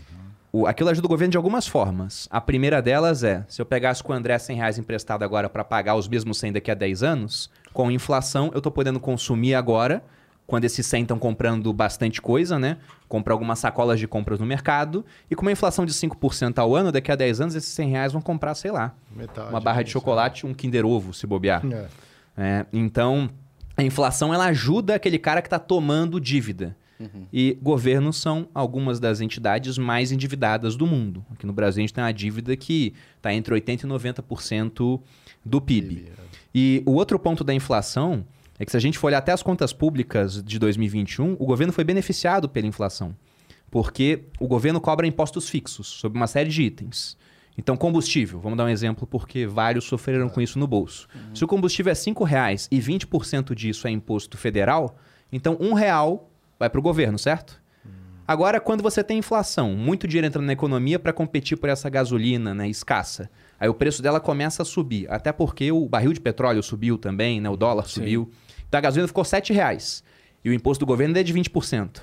Agora o governo pega 1,40 de cada litro que você abastece. Veja que isso gera uma arrecadação 40% maior para o governo. E na hora de gastar, e o principal gasto do governo é com previdência social hoje, com pessoal também ativo, não deu reajuste durante o ano. Então eles arrecadam mais e gastam a mesma coisa. Aí você vê lá que, nossa, o governo está conseguindo gastar muito menos, né, comparado aos anos anteriores. Sim, ajudado pela inflação. Então governos adoram inflação. A moeda estatal é programada para se desvalorizar. Aí quando você pega, por exemplo, o Bitcoin, e eu não posso falar por todas as criptomoedas, porque são mais de 17 mil, mas no Bitcoin você tem aquela escassez e ela é programada para ser desinflacionária. No seguinte sentido, quando ela foi criada, a recompensa era: minerou um bloco a cada 10 minutos, 50 bitcoins. Quatro anos depois, lá em 2012, a recompensa agora cai pela metade, 25. Quatro anos depois, 2016, 12,5. Quatro anos depois, 2020, ano da pandemia, é, 6,5. Daqui a mais quatro anos, na verdade agora dois anos e pouquinho, 2024, vai ser de 3,125. Então ela vai ficando com uma inflação cada vez menor, enquanto a demanda aumenta muito. Então, se ela ganha poder de compra com o passar do tempo, e foi isso que aconteceu, ela acaba sendo um hedge inflacionário. E é só a gente pensar, enquanto lá em 94 é, para comprar 100 reais no mercado, meu pai precisava da minha ajuda para carregar as compras. Hoje, uma criança leva as compras sozinha. A gente até pode falar que o governo está deixando o brasileiro mais forte, né? Porque agora a criança carrega o que o homem adulto eles carregava. vendem as- dessa forma, né? É, com, com marketing bom, eles empurram essa ideia. Agora, com Bitcoin, em 2010, a primeira negociação que a gente teve foi aquela famosa pizza. Foram duas pizzas por 10 mil Bitcoins. 10 mil Bitcoins hoje, acho que dá uns 2 bilhões. Nossa. Mais ou menos isso. É. Então, com 10 mil bitcoins, hoje você compra, sei lá, um 747, um Boeing, a tripulação e uma pizzaria junto ainda, né? Então é, é bizarro, ela ganhou muito poder de compra. O pessoal pode falar o que for, Ali, mas ó. vamos nos atentar aos fatos. É, o- é o Laszlo, o nome do programador que fez isso. Vamos nos atentar aos fatos. Ele ganhou poder de compra ao longo do tempo. Sim. É, eu falei, eu perguntei isso porque tá na ordem do dia, né? Existe uma, uma indicação de que o governo americano vai subir o juro aí, e o pessoal tá se perguntando se essa queda que houve aí no final do ano de 2021 e agora em janeiro, né?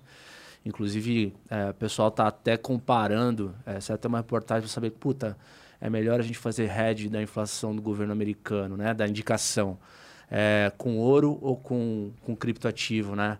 Puta, será que. Aí o pessoal tá testando. Será que vai a prova mesmo? Porque a- é a primeira vez em muito tempo que o governo agora está disposto a subir o juro. E se subir o juro, eu, eu quero ter criptativo ou eu quero ter o ouro, entendeu? Acho que nenhum dos dois, sabia? É Porque mesmo? quando sobe juros, afeta ambos. Porque é é aquele raciocínio, né? É bom você comprar ouro quando? Quando você está num processo inflacionário. Você pega durante boa parte da história da humanidade, mas principalmente naquela fase Idade Média, napoleônica, né? chegando no mundo moderno, o que acontecia é, estados vão entrar em guerra, eles começam a, a produzir mais moeda. Antigamente adulterava a moeda metálica, era de prata, bota cobre junto. Depois na era do papel moeda, cria muito papel moeda independente do lastro ouro. O que, que as pessoas faziam para se proteger nas guerras? Comprar ouro. Quando a guerra acabava, o pessoal saneava as contas, o Estado voltava a se endividar, o pessoal vendia o ouro e trocava por título público. Então, se a gente só tivesse ouro, o ouro teria subido durante um momento, na hora que os juros começam a aumentar, ele cai. Porque o cara pensa, para que, que eu vou encarterar ouro, que não me paga juros, que não produz fluxo de caixa, se eu posso vender esse ouro que já subiu para pegar agora é título público americano e pagando uma taxinha de juros, que é ridiculamente baixa, né? Eles vão aumentar os juros lá para, sei lá, 0,75 no ano. Aqui na- a gente vai ter uma reunião na quarta-feira que deve aumentar o dobro disso em uma reunião.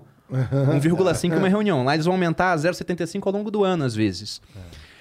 Então, por isso que eu falei, tanto o Bitcoin quanto o ouro costumam ser afetados. Só que o Bitcoin tem potencial para ser menos afetado. Porque hoje você já consegue emprestar Bitcoin tanto de maneira centralizada, tem corretoras que te pagam para isso. Você deixa o Bitcoin lá dentro, elas te Aluga, pagam né? 4% ao ano. É o staking. É o staking. E você também consegue é, através de protocolos descentralizados. Então você tem uma recompensa em juros que é até maior do que essa que o dólar vai dar.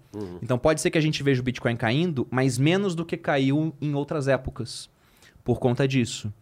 E se a gente for comparar ouro com Bitcoin, também tem uma coisa que me faz ficar mais otimista com o Bitcoin em relação ao ouro. Além daquilo que eu falei que de escassez, o ouro é menos escasso.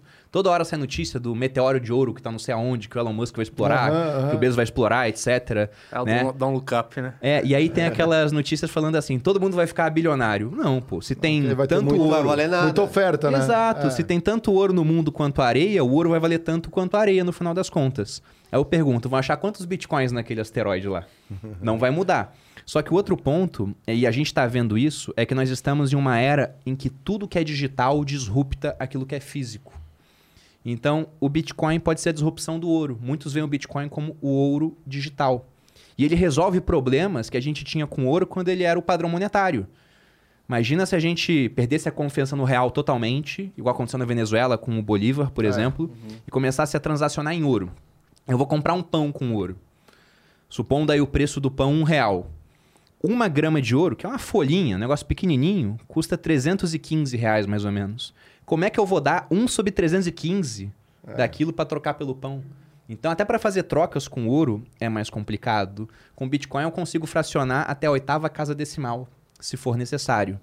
Né? Com ouro você sempre tinha aquela dúvida se o ouro era verdadeiro ou não. Os chineses, nesse século, já falsificaram ouro duas vezes. Então você não sabe se é verdadeiro. Você tem uma grande amostra de ouro, você destrói uma parte uhum. para fazer uma análise e chegar à conclusão. É ouro de fato. Com Bitcoin não tem como ser falso se está no blockchain. Exato. Não dá.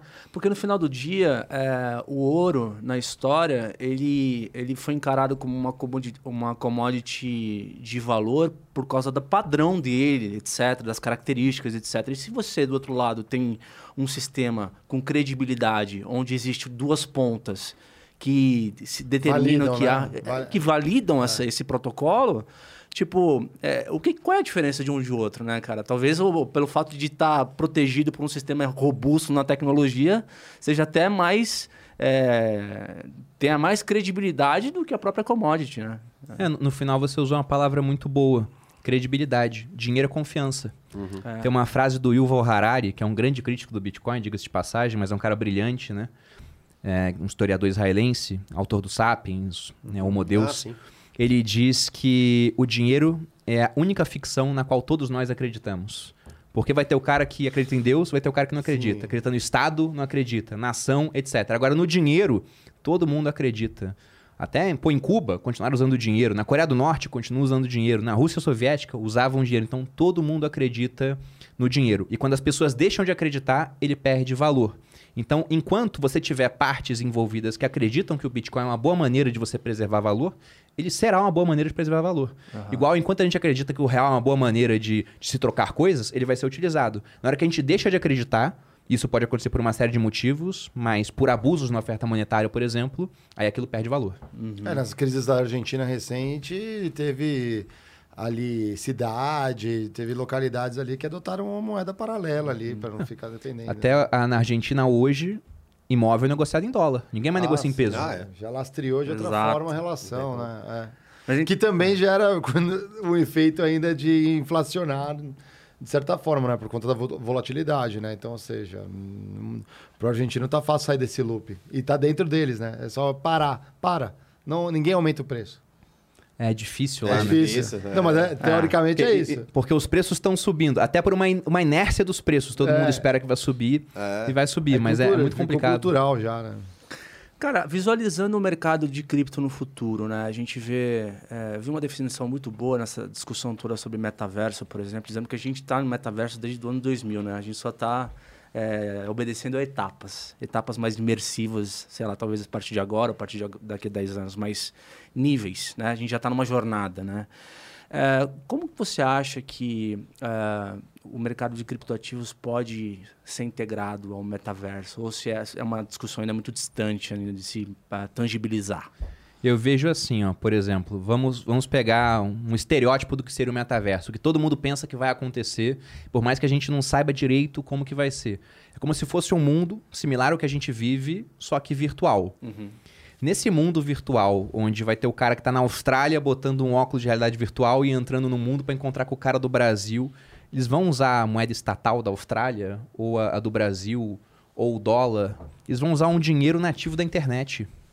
Então, muito provavelmente, esse dinheiro vai ser qual dinheiro? Alguma criptomoeda que esteja dominando uhum. naquele momento. A gente pode ter várias, né? Mas eu acredito que esse mercado, embora a gente tenha 17 mil criptomoedas hoje, é um mercado que tende a se concentrar mais em poucos players.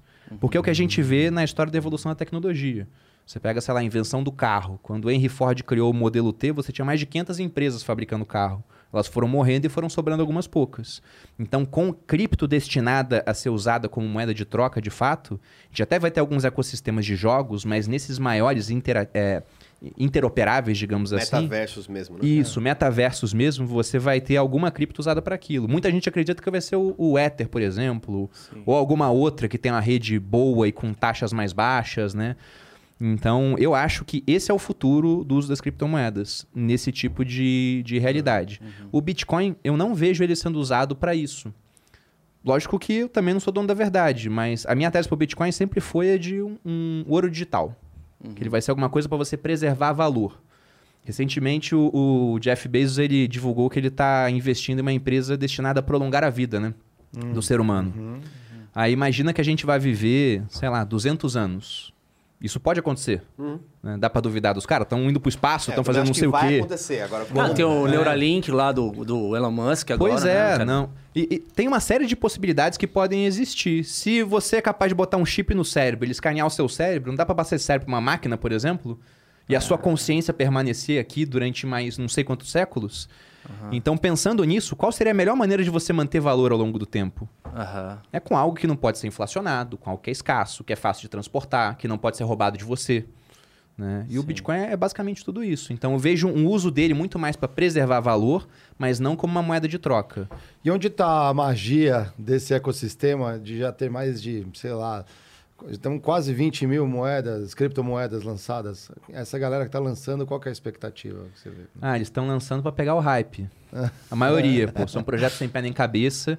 Até depois que o Facebook mudou o nome para Meta, uhum. o que foi particularmente brilhante, porque do dia para noite ele capturou a narrativa, né? Sim, exato. Mudou o nome, ele capturou a narrativa. É gelato lá, lembra do sorvete? Pois é, é, é, foi muito sinistro o que o Mark Zuckerberg fez. Eu, eu sou fã dele desse ponto de vista. Talvez não chamasse para jantar na minha casa, mas eu gosto de estar investindo na empresa dele porque eu acho ele um cara genial. Depois que ele fez isso, em pouquíssimo tempo, acho que coisa de dois meses, lançaram mais de 85 moedas com o nome Meta. Qual era o objetivo? É porque o nome está sendo buscado. É porque o pessoal tem tanto dinheiro no mundo, né? E tanta gente disposta a, a, correr um risco em algo que pode cair a zero, mas que pode multiplicar por mil, dez mil vezes, 26 mil vezes, como é. aconteceu, uhum. que esses caras estão dispostos a colocar um dinheiro pensando, eu vou colocar, mas vai ter mais um monte de gente que vai colocar também, talvez eu consiga vender mais caro. Então, boa parte do que a gente vê de criptomoeda não é uma revolução tecnológica.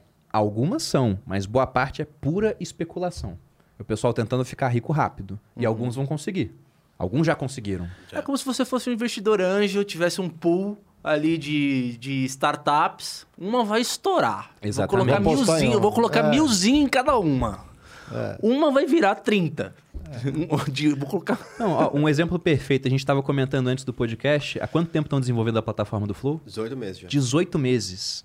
Tem jogo que é assim, vai demorar 30 meses para desenvolver. Mas a criptomoeda do jogo já subiu 2 mil por cento, pô. Talvez no meio do caminho os programadores decidam fazer outra coisa, o jogo morra, o cara responsável, o cara que é visionário, Sim. é atropelado. Sim, é. Mas os caras já estão colocando dinheiro. Uhum. E já está subindo por conta do hype. Agora, isso deve diminuir esse ano, por conta daquilo que a gente falou dos juros aumentando no mundo. Como isso. o preço do dinheiro fica mais alto, tem muito projeto que vai morrer. Uhum. E até um ponto interessante, né? Todo mundo fica muito ganancioso quando as criptomoedas estão subindo muito. O pessoal é. até não gosta do Bitcoin, porque ele sobe menos. Agora, quando começa a cair, ele também é o que cai menos. Ele cai bastante, mas cai menos que os outros. Uhum. E o pessoal não se atenta para essa diferença de queda, porque pensa assim: ah, no último ciclo, Bitcoin caiu 80% e o Ether caiu 90%, né? Então tá tranquilo. Só que a diferença de queda de 80% para 90% é de 50%. Hum. Você tem 100 reais, cai 80%, você tem 20%. Você tem 100 reais, cai 90%, você tem 10%, né? Uhum. Então é muita diferença. Uhum. Então agora a gente vai ver a coisa ficando um pouco mais racional. Esses períodos assim são bons para dar uma limpada no mercado. Uhum. Sim, sim. E outra, né? Pegando um pouco na, na, na, composição de um portfólio de cripto, seria interessante talvez, eu não sei se você faz isso, Bruno, mas é, usa como base o Bitcoin, que hoje é um ativo com menos volatilidade, porque ele já está mais pulverizado no mercado, né? E aí você escolher altcoins ou ativos de maior volatilidade para você ter um, um retorno ponderado no final. Sim, eu, eu faço isso, mas é, é uma divisão totalmente desigual, digamos assim, né? Tem um, uma ideia de um cara chamado Nassim Taleb, que é, na minha opinião, um gênio. E que hoje também não gosta de criptomoedas, diga-se de passagem. Ah, não gosta? Né? Não, não ele, ele gostou, e aí não sei o que deu no Taleb. Eu tenho a teoria de que ele comprou muito e não quer pagar imposto, então ele fala que não gosta, para ninguém vigiar o que ele tá fazendo com o ah, dinheiro. Não, mas é uma teoria pessoal. mas né? ele não, não deu teoria pessoal. Ele não deu um depoimento e argumentou contra. Não, ele deu argumentos. Só que os argumentos que ele deu são argumentos muito fracos, assim. Uhum. Então, eu não sei o que está acontecendo com ele, mas as ideias dele são, são muito boas, né? E o Taleb ele tem uma ideia que ele chama de estratégia Barbell na hora de montar um portfólio. Ele fala que você tem que ter o grosso do seu portfólio, alguma coisa muito segura, pouco volátil, Legal. e uma pequena parte em alguma coisa muito volátil, mas com uma estrutura altamente assimétrica pro lado positivo. Que é aquilo que a gente falou. Se cair, no máximo 100%. Não, não passa do chão. Ninguém vai bater na sua casa e falar "Ah, aquela criptomoeda que você investiu de jogo e com cara de cachorro quebrou, deixa eu pegar seu sofá. Isso não vai acontecer. Mas pode subir muito. Então ele fala, nessa estrutura, bota, sei lá, 90% naquilo que é seguro. Que seria seguro? Pensando no mundo, título público americano seria muito Sim. seguro. Né? E nos outros 5% você pega alguma coisa muito arriscada, startup. Para o mundo das cripto, 90% naquilo que é muito seguro é o Bitcoin. Exato. E aí o pessoal deve estar pensando, porra, mas tá caindo 40% em três meses, só que é dentro desse mundo. Vai ver a outra. É, exatamente, entendeu? E aí você bota uma parte menor nas outras. Você pode usar essa estrutura até na sua carteira como um todo. É, em renda fixa, 90% no que é mais seguro. Tesouro Selic aqui no Brasil. É. 10% no que tem menos segurança, mas pode me dar mais lucro. É um tesouro IPCA mais com prazo longo, que sofre marcação mercado. Nas empresas, 90% ações que estão no Ibovespa. 10% small caps ou startups. Você vai fazendo isso dentro da carteira como um todo. Então é isso que eu faço com criptomoeda. 90% é Bitcoin, 10% você espalha um monte de projeto aí. Eu sou bem agressivo nesse, nesse ponto de vista. Eu coloco. eu Tenho 20%. Tudo da que eu invisto mensalmente, eu coloco 20% no Bitcoin, 20% em Ethereum, 20% em Caraca. exchange coins, que estão Binance, Crypto.com, etc. 20% dolarizado e 20% projetinhos. Tipo Polkadot, é, Immutable X, que é uma segundo layer da, da Ethereum. Aí tem vários outros que eu vou colocando, mas eu sou mais agressivo porque é aquilo. Se eu, se eu perder, tá tudo bem, mas se isso estourar, eu tô eh, dentro do meu risco, tá. Dentro de cripto você é agressivo, mas você Exato. repara que você não vai quebrar se algo der errado. Exatamente. é isso. Exato, é o dinheiro que você coloca podendo perder tudo, né? Mas também podendo multiplicar por. Não, eu, tenho, eu coloquei mil mil dólares num joguinho que vai lançar no final do ano só, que eu chamo Big Time. Mas aí, coloca o. Se você achar, ó, Big Time, o. ah, só o time que é, tá por trás do. Procura, procura staff do, do time. É o cara que criou a, a Decentraland, o head de, de content da, da Blizzard. É tipo Você vê o time e fala assim, ok, é aquele famoso. Tá, eu colocaria meu dinheiro aqui, Tem independente. confiança de, porque é, os caras faz- sabem fazer o O negócio. startup é muito assim. É, É, o mesmo startup é E raciocínio. assim. aí tem todo um discurso de marketplace por trás, que você viu, existe tudo. E o jogo isso, é isso que eu muito acho foda, legal, é. entendeu? Você tem uma história boa contada por trás, ou seja, como as É pessoas vão, vão transacionar, vão, vão, vão Aqui, ó. usar isso como veículo. Ah, mas esse aí não tá mostrando quem, o que, que eles são. É... Sim, Art Direct. Ah, não, mas aí eles é, fala tipo o que, que cada um era antes. Você tem que clicar em algum Mas assim, ali. basicamente, cada um deles era o head de alguma coisa muito foda. Da Blizzard, da Nzinga, da Activision. É, então, assim... Então no LinkedIn do cara aí, Otis. Aí Ah. sim, hein? Epic Games. Epic Games, vamos pegar aqui, CEO. Não, mas acho que tinha... Acho que você podia clicar no próprio nomezinho. Esse aí é o da Central Decentraland. Esse... Não, achei legal. Os caras linkam já direto, né? poupam um esforço, né? De Aí, ó, escrever uma... Ó. Qu- uma O cara, redação. quatro anos atrás. então, O pessoal tá falando de Centraland agora. Mas tá vendo igual? O cara, quatro anos atrás, tava montando um negócio. Não é hoje. Mas você vê que nessa batalha né, do valuation aí, a gente colocar um cara do valuation, que é o Damodaran, é o papa do valuation É, do mundo. E do outro lado, o cara do marketing, que é o Philip Kotler, o Kotler ganhou do Damodaran. Porque o que mais vende nos projetos hoje é, é o marketing. Esse É. negócio, ó, essa equipe aqui já fez tal coisa. Uhum. Então você vê, nossa, eu não quero fazer conta. Deixa eu comprar um pouco disso, porque pode explodir. É, Apple falando que vai lançar qualquer um carro, que já foi falado, mas não... É, porque, querendo ou não. Já é, aumentou você o valor. Tá, você tá botando dinheiro em carros que já entregaram, né, meu? Sim, então é, hoje você. Porra, é, entrega talvez conte muito mais do que background puro de, dos caras, né? Os caras entregaram projetos já. Assim, Sim, né? total. É. Vamos dar uma olhada no emblema do dia aqui, galera. Enquanto isso, eu mando um recado pra vocês. Estão curtindo aí? Deixa a belinha no chat. Já sabe como é que funciona. Entra lá, critiquepodcast.com.br, resgata seu emblema do dia. O emblema é você mais rico. Caramba, hein? Ó, ficou um lance... Ó, isso aí um NFT legal, hein? Caramba, meu. Ó, legal meio mesmo. Thanos aqui do- da grana. Aqui, ó. ficou- e ficou parecido mesmo, cara. Assim, às vezes nossos emblemas aqui é. E, e cada gema é um... Vocês têm que elogiar só porque tá no programa, mas Não, não, não.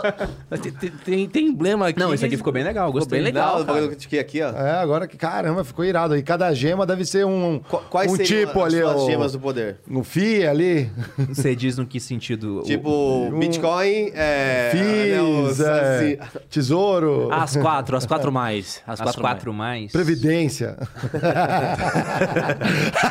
FGTS. LGTS, é. Título Cara, de capitalização. Pe- Pensando, É, telecena, ah, ah. pensando em ativos assim que eu acho que vale a pena carregar por prazos maiores, Aham. pô, é Bitcoin, Ether. Eu teria uma menor parte dentro dessas criptos que estão surgindo com a proposta de serem as Ethereum Killer, digamos assim, né? Vai fazer a mesma coisa com taxas mais baixas, aí bota numa Avalanche, numa Solana. Hum, Acho que vale a pena ter um pouquinho. entendi. Mas cara. dessa luva aí, vamos botar que as gemas são algumas criptas, a luva é o Bitcoin. Uhum. Eu, eu veria assim. Legal. Legal. Cara, assim, eu fiquei pensando numa coisa, não sei se faz sentido, né? O que que impede desses, eh, dessas, dessas moedas de se integrarem em algum nível? Porque existe uma coisa em TI que a gente chama de AP- API.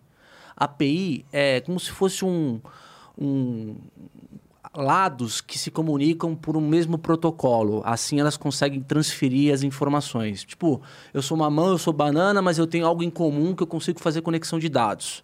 Né?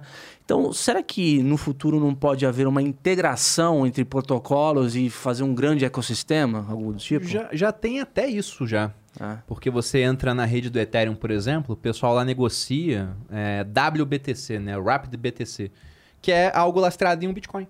Então seria um para um, entendeu? Então você consegue criar é, de maneira assim a, a ter um lastro e fazer uma união desses ecossistemas. Isso vai, vai evoluir muito, porque de fato isso é um problema. Assim como, ah, vamos lançar um metaverso de um jogo tal, aí lança do outro jogo, lança do outro jogo. Ficam todos desconectados. isso. Então, toda vez que você tem um problema que as pessoas querem que seja resolvido, tem uma recompensa econômica para quem resolver esse negócio. E, o programador, ele é Deus, né? No começo era o verbo, o cara vai lá, escreve, ele cria mundos. Então, a gente vai ver uns desdobramentos muito doidos no futuro. A gente tá falando aqui de Neuralink, não sei o quê. Eu quero viver muito para ver onde isso vai parar. Porque acho que vai ser fantástico o que vai acontecer. Mas esses problemas todos vão ser resolvidos por questão de tecnologia. Os caras vão avançar. E já para pensar, por exemplo, que isso já existe, porque por isso que os países têm moedas próprias. Pensa o seguinte, e o que acontece às vezes com alguns protocolos. Mas que é onde está lastreado. Então, mas e- olha como tem um risco. Imagina que você lastreou o seu projeto no Ethereum. É. Então você vai construir um projeto em cima da rede Ethereum, ou lastreado na rede Ethereum, Aham. mas você vai dar um novo nome, Flamingo. É. Aí você faz, você compra é, 10 Ethereum e você divide esses 10 Ethereum em mil Flamingos. Beleza? Você lastreou isso e fez um, um para um pra 100. Um para 100, é. É, você acha que é bom atrelar a sua economia ao Ethereum? Não. Vamos supor. Porque você está meio que securitizando o Ethereum. Né, e qual que é a Então, dificuldade? Imagina que, por exemplo, você atrelou que um Flamingo é o custo para você mandar uma pergunta pra gente aqui. Aliás, manda aí perguntas, critiquei o podcast. Não, não, é. Mas aí o Ethereum subiu tanto que a pergunta que era para custar numa realidade é, tradicional, sei lá, uns 10 reais, a pergunta passou a custar 3 mil reais. Você fala assim, ué. aham. Aí você vai começar a querer colocar aqui. Agora a pergunta é 0.1 Flamingo. Então você cria uma outra, Outra dificuldade moeda. dentro da sua. Sim, sim. Então, é esse que é o, ah, o complexo do, do mundo, né? Não, mas é- aí você está falando de é, quantidades, né? Para se conversarem. Eu digo mesmo moedas diferentes, que vivem em realidades diferentes, resolvem problemas diferentes, de repente tiver um protocolo comum para se comunicarem. É, Aí são as É, exchanges, né? é. Uma É, Binance da vida. Lá uma- você já troca uma pela outra. Uma né? Crypto.com. Isso já é uma comunicação, essa troca. E é muito simples, o swap é muito simples nas exchanges. Mas Muito você consegue hoje esses ativos dentro do Ethereum, por exemplo, que tem vários. Você tem esses ativos feitos sinteticamente para simular aquele outro ativo, né? Com um lastro. Ah, e tem um benefício, que aliás eu esqueci de mencionar o benefício de você é, lastrear. É o seguinte, imagina que para você, para eu, é, se eu fosse na minha, no meu ecossistema, transacionar Bitcoin a todo momento, quanto ia custar isso? Porque o custo de transacionar Bitcoin é alto. Uhum. Então o que eu faço é, eu lastreio em Bitcoin, mas crio um protocolo meu internamente, que vai fazer transações quase de graça, porque são internas, Uhum. e só quando o dinheiro precisar sair do sistema, que aí eu converto em Bitcoin. Olha como diminuiu o custo da transação. Sim. Eu faço todo uma... Um, Até para minerar, fica muito É, mais barato, né? É isso. Então, basicamente, é isso, por isso que Pra- pra faz. transferir também, pensando em, em tempo de confirmação, se eu te mandar Bitcoin agora, pelo protocolo, normalmente, vai demorar 10 minutos para cair na tua conta. Porque é o tempo de minerar um bloco. Menos do que isso, porque pode estar no meio desse tempo, né? Agora no Ether é questão de alguns poucos segundos. A cada 12 ou 14 segundos, não lembro agora, você tem um, um novo bloco minerado. Então as transações confirmam de maneira muito mais rápida. E é isso. Você está mandando uma moeda dentro da rede Ethereum que no final você pode trocar por Bitcoin. Isso, exa- exatamente. E com relação ao Banco Central Brasileiro, né? É, Eu vi algumas coisas aí na mídia dizendo que eles estão já fazendo um laboratório de, te- de, de, de estudo com relação à moeda digital. É, talvez lance alguma coisa em 2024. É, só que assim, né? Você pega a moeda digital que é lastreado na base monetária que existe, né? O que que isso na prática é, é, dá de eficiência para a economia, né? Porque a gente vive um país de contrastes, né? A base da pirâmide hoje transaciona papel, né? Então, como que o governo quer lançar uma moeda digital se eu tenho desafios na economia real para o Brasil? Eu entendo a questão da moeda digital porque toda a evolução do dinheiro veio para resolver um problema que a gente tinha anteriormente. Então, o pessoal que é muito saudoso do lastro ouro, mas também tinha problema no lastro ouro, né? Você pega, sei lá, os romanos negociando com moedas de prata. Você tinha lá um denário com a face de um imperador, era um pagamento por um dia de trabalho. E aquilo tinha um certo peso em prata. O que, que o pessoal fazia? Começava a cortar a moeda, porque continuava sendo um denário, e vendia a prata à parte. Aí começaram a colocar um monte de sinaizinhos na borda da moeda para evitar que isso acontecesse. Aí o cara ia, pegava uma moeda, esfregava na outra, pegava o pó da prata para vender. Então, poxa, moeda de metal não dá certo. Tá, cria um papel para representar. Aí criou, bota um lastro ouro. Só que o governo abusava, criava mais. Aí hoje você não tem lastro em mais nada, a não ser a confiança que a gente tem nas autoridades de que elas vão garantir o valor da moeda. Confiança essa quebrada sistematicamente. Mas o ponto é que tem cidade do interior onde a economia funciona com base em papel moeda, só que rapidamente o papel fica na mão de uma pessoa. Vamos supor uma cidade que só tem um comerciante. Todo mundo compra no mercadinho desse cara. Então uma hora fica tudo no fiado, né? O cara fala, ah, anota pra mim aí não sei o quê, anota pra mim não sei o quê. Aí você tem nessas cidades uma situação interessante, né? Um carro chega, bota lá no banco, no caixa eletrônico, dinheiro, todo mundo vai, saca, quita a conta com o dono do mercado, o dono do mercado pega o dinheiro, deposita no caixa e o mesmo carro forte leva o dinheiro embora. Em coisa de poucos dias. Então é muito pouco eficiente isso no final das contas. Com o dinheiro digital, isso seria resolvido. Mas no Brasil tem muita dificuldade. É, no mundo, na verdade, cada 10 pessoas, 6 estão na internet. Então tem quatro fora. E aqui no Brasil, como é um país continental, né, muito desigual, boa parte da riqueza está mais nessa parte centro para sul, é complicado você fazer esse tipo de inovação e excluir o dinheiro de papel. Só que é o caminho que vai ser tomado. É, vai ser meio que um- uma coisa meio que mesclada. Vai ser meio híbrida no testando. começo. Exato. Mas o sonho molhado de todo governo é que o dinheiro seja digital. Porque é muito mais fácil impor um, um imposto digital em toda transação. Você bota o imposto lá quando o pessoal manda Pix, você pega um pouquinho, vai estar arrecadando muito mais de algo que vai ser impossível fugir, porque não tem mais papel moeda. Na China você já tem uma moeda 100% digital. Na hora que o governo acha que você é, é um cara que é, é um, um elemento que vai contra o governo, por exemplo, ele bloqueia o teu saldo todo de uma vez. A não ser que você tenha criptomoeda, você tá ferrado, pô. Sim, Você sim. tá ferrado. Você desaparece, vai pro Ministério do Amor e volta mais magro adorando o grande irmão. Aham, é isso que vai acontecer lá. Então, essa questão da moeda digital é um avanço que vai acontecer. Aí o pessoal fala, isso não é uma ameaça pro Bitcoin, para criptomoedas? Eu vejo da seguinte forma. É fácil pro Banco Central fazer uma moeda mais rápida, menos volátil, isso vai acontecer, mais fácil de usar, por exemplo, mais um monte de coisa. A única coisa que o Banco Central não consegue fazer é criar uma moeda que não dependa do governo, que é o grande poder do Bitcoin. Porque essa moeda do Banco Central, eles apertam um botão e eles criam mais moeda. O Bitcoin não acontece isso. E tem um outro ponto que eu fico curioso para ver como é que eles vão fazer. Porque hoje, o Banco Central é aquele último elo da cadeia do sistema bancário. Só que se o dinheiro for digital, de fato, o que impede todo mundo de ter uma conta direto no Banco Central? O que até, inclusive, deixa muito mais fácil para ele fazer política monetária. Porque o pessoal reclama, ah, baixamos a Selic e os bancos não baixaram os juros. Então você na ponta consegue baixar ou aumentar juros para todo mundo. Você não precisa mais dos De- bancos. Dos bancos, do Não intermediário. você elimina os intermediários com base na tecnologia. Só que você tem um problema também. Você centraliza tudo em um único banco, né? E centralização é um negócio perigoso, porque se algo aconteceu com aquele ponto central, é, é a Ah. ruína. É, é, é meio complicado conciliar isso, porque o governo, ó, o governo, assim, assim, não querendo falar nada, mas o Banco Central tomou iniciativas recentemente aí no protocolo do Pix, do Open Banking, que é justamente para democratizar ah, o ecossistema de negócio entre os, a- os agentes, né? Então você teve, você não sabe, hein, uns 100 números de modelos de negócio podem nascer derivado dessa política do Banco Central. Agora, uma moeda digital pode contrastar com toda essa estratégia. Esse é o grande ponto, entendeu? É, ele quer descentralizar, mas com uma moeda digital ele pode centralizar Ele tudo centraliza nele. de novo, exatamente. Exatamente. Eu, eu acho que isso, em teoria, é super bom pro Bitcoin. Porque. Pensa quantas pessoas. Todo mundo tá falando de NFT. Todo mundo tá falando de Bitcoin. Todo mundo tá falando. Mas quantos de fato sabem mexer e usar ali? Pouquíssimos. Pouquíssimos. É, vocês mesmos devem ter algumas dúvidas para pelo que a gente conversa. Para entrar de fato no Mestre Eu no tenho várias, velho. Eu tenho várias. Eu Agora, tenho várias. você imagina que você pegou pessoas que estavam no nível de só trabalhar com, com a moeda, operar ali com 100 reais na carteira, ou 50 reais na carteira, e agora tudo já é digital. A migração passa a ser muito simples. Muito mais simples do que o abismo de quem ainda pensa em papel. Então, se existisse uma moeda digital nacional, vamos dizer assim, para mim ia ser um tiro no pé gigantesco. Porque, para que eu vou manter. Eu só ia deixar a, a shitcoin, que seria o real, Uhum. eu só ia deixar é, em real quando eu preciso usar. De resto, ela ia estar em cripto. E ah, preciso pagar o pão na padaria? Beleza. Na hora eu, eu faço um swap para real e pago, mas é só isso. Então, esse eu acho que seria um tiro no pé gigantesco.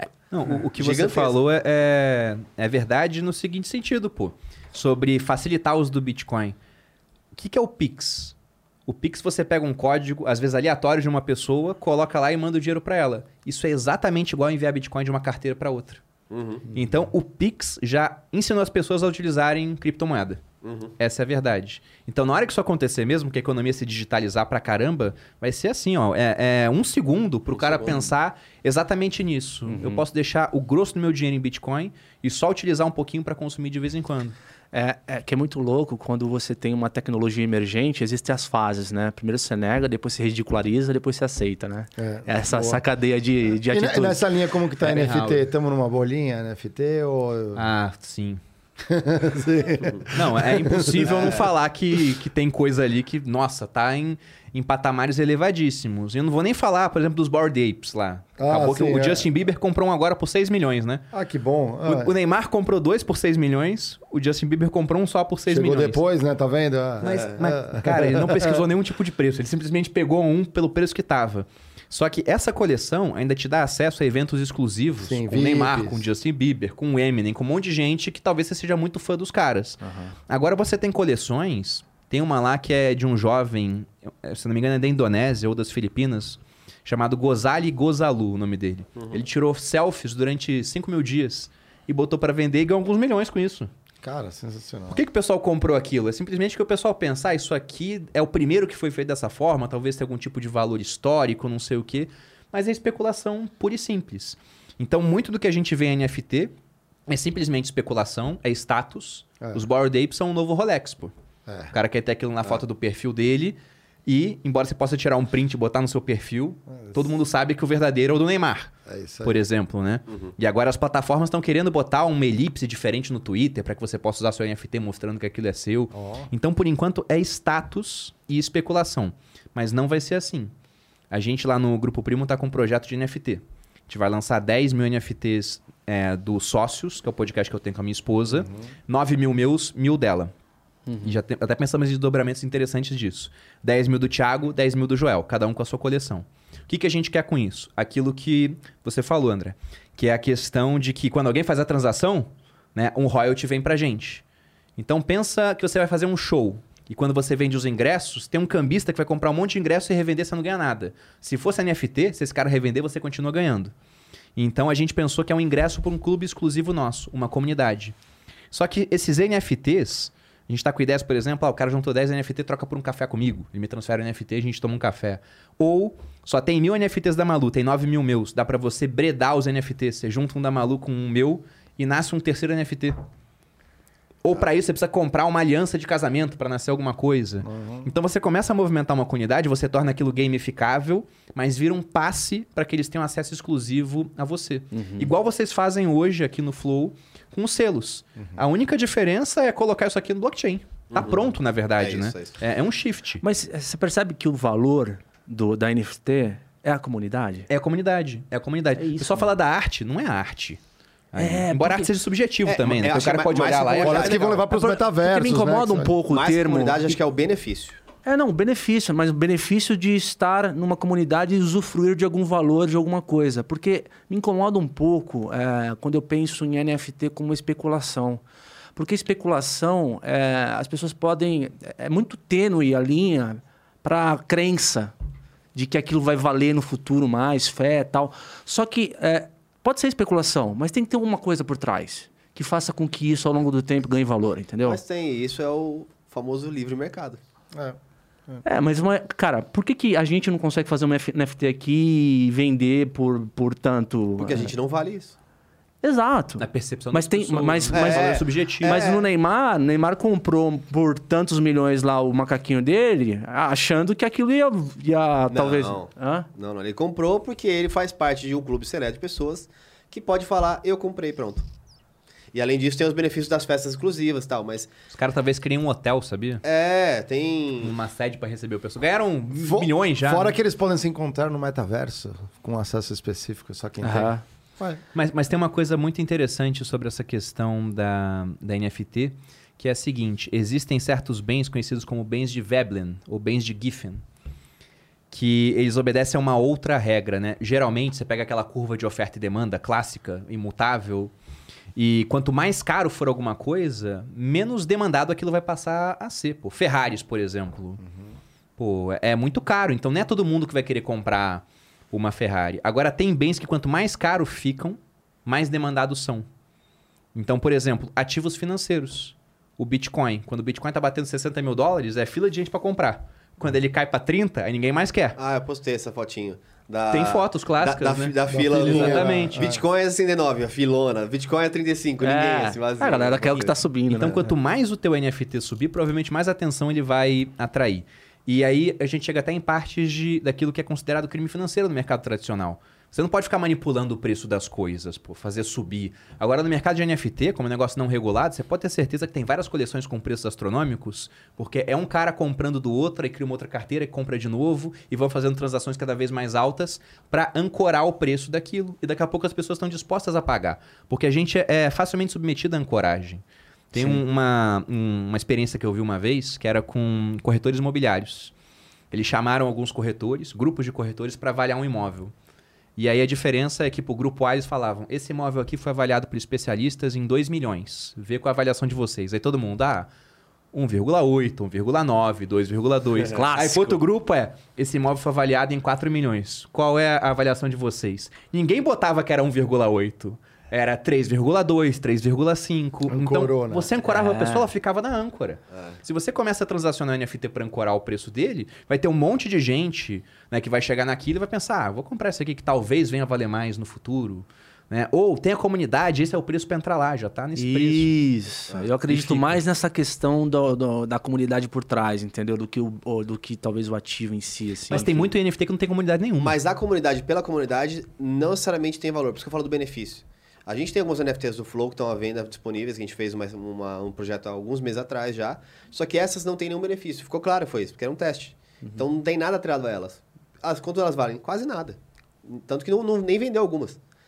Agora, se eu lanço, por exemplo, um, uma NFT que dá acesso a se você rodar 10, você tem direito à parte da minha receita. Se eu, se você rodar 10, Participa você aqui, pode vir é. aqui acompanhar ao vivo. Perfeito. Aí eu Perfeito. comecei a tangibilizar, que eu acho que é o ponto do, da, da democratização da, da sua fanbase, que é quanto mais o cara é fã e quanto mais ele está disposto a, a fazer parte da sua comunidade, mais ele paga por aquilo. Perfeito. Então, e é óbvio, vai ter muita gente da comunidade do Bruno e da mulher que vão querer ter os dois, vai querer ter um, vai querer ter outro, vai querer jubilizar, e vai querer todos. Que vira um É, joguinho. Vira um né? joguinho. Vira uma é. coleção, cara.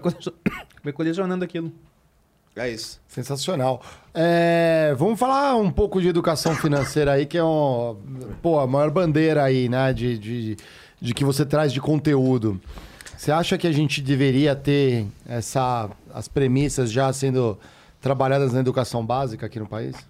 É, eu acho que ajudaria, com certeza. Mas aí tem que ver também como é que vai ser essa aula, pô. Porque muitas vezes o o professor não tem condição de dar aula, ele teria que ser treinado antes.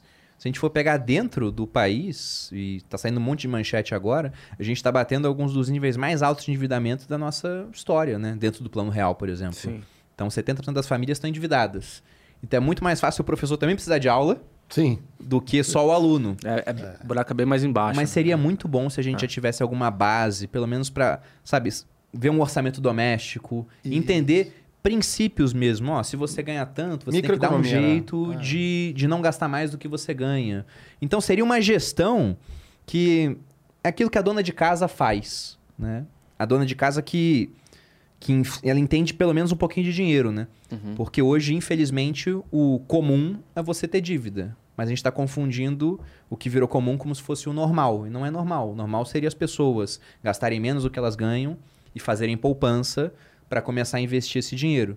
Só que até um ponto que a gente volta para a inflação. A gente vê como a inflação obriga as pessoas a aprenderem de finanças.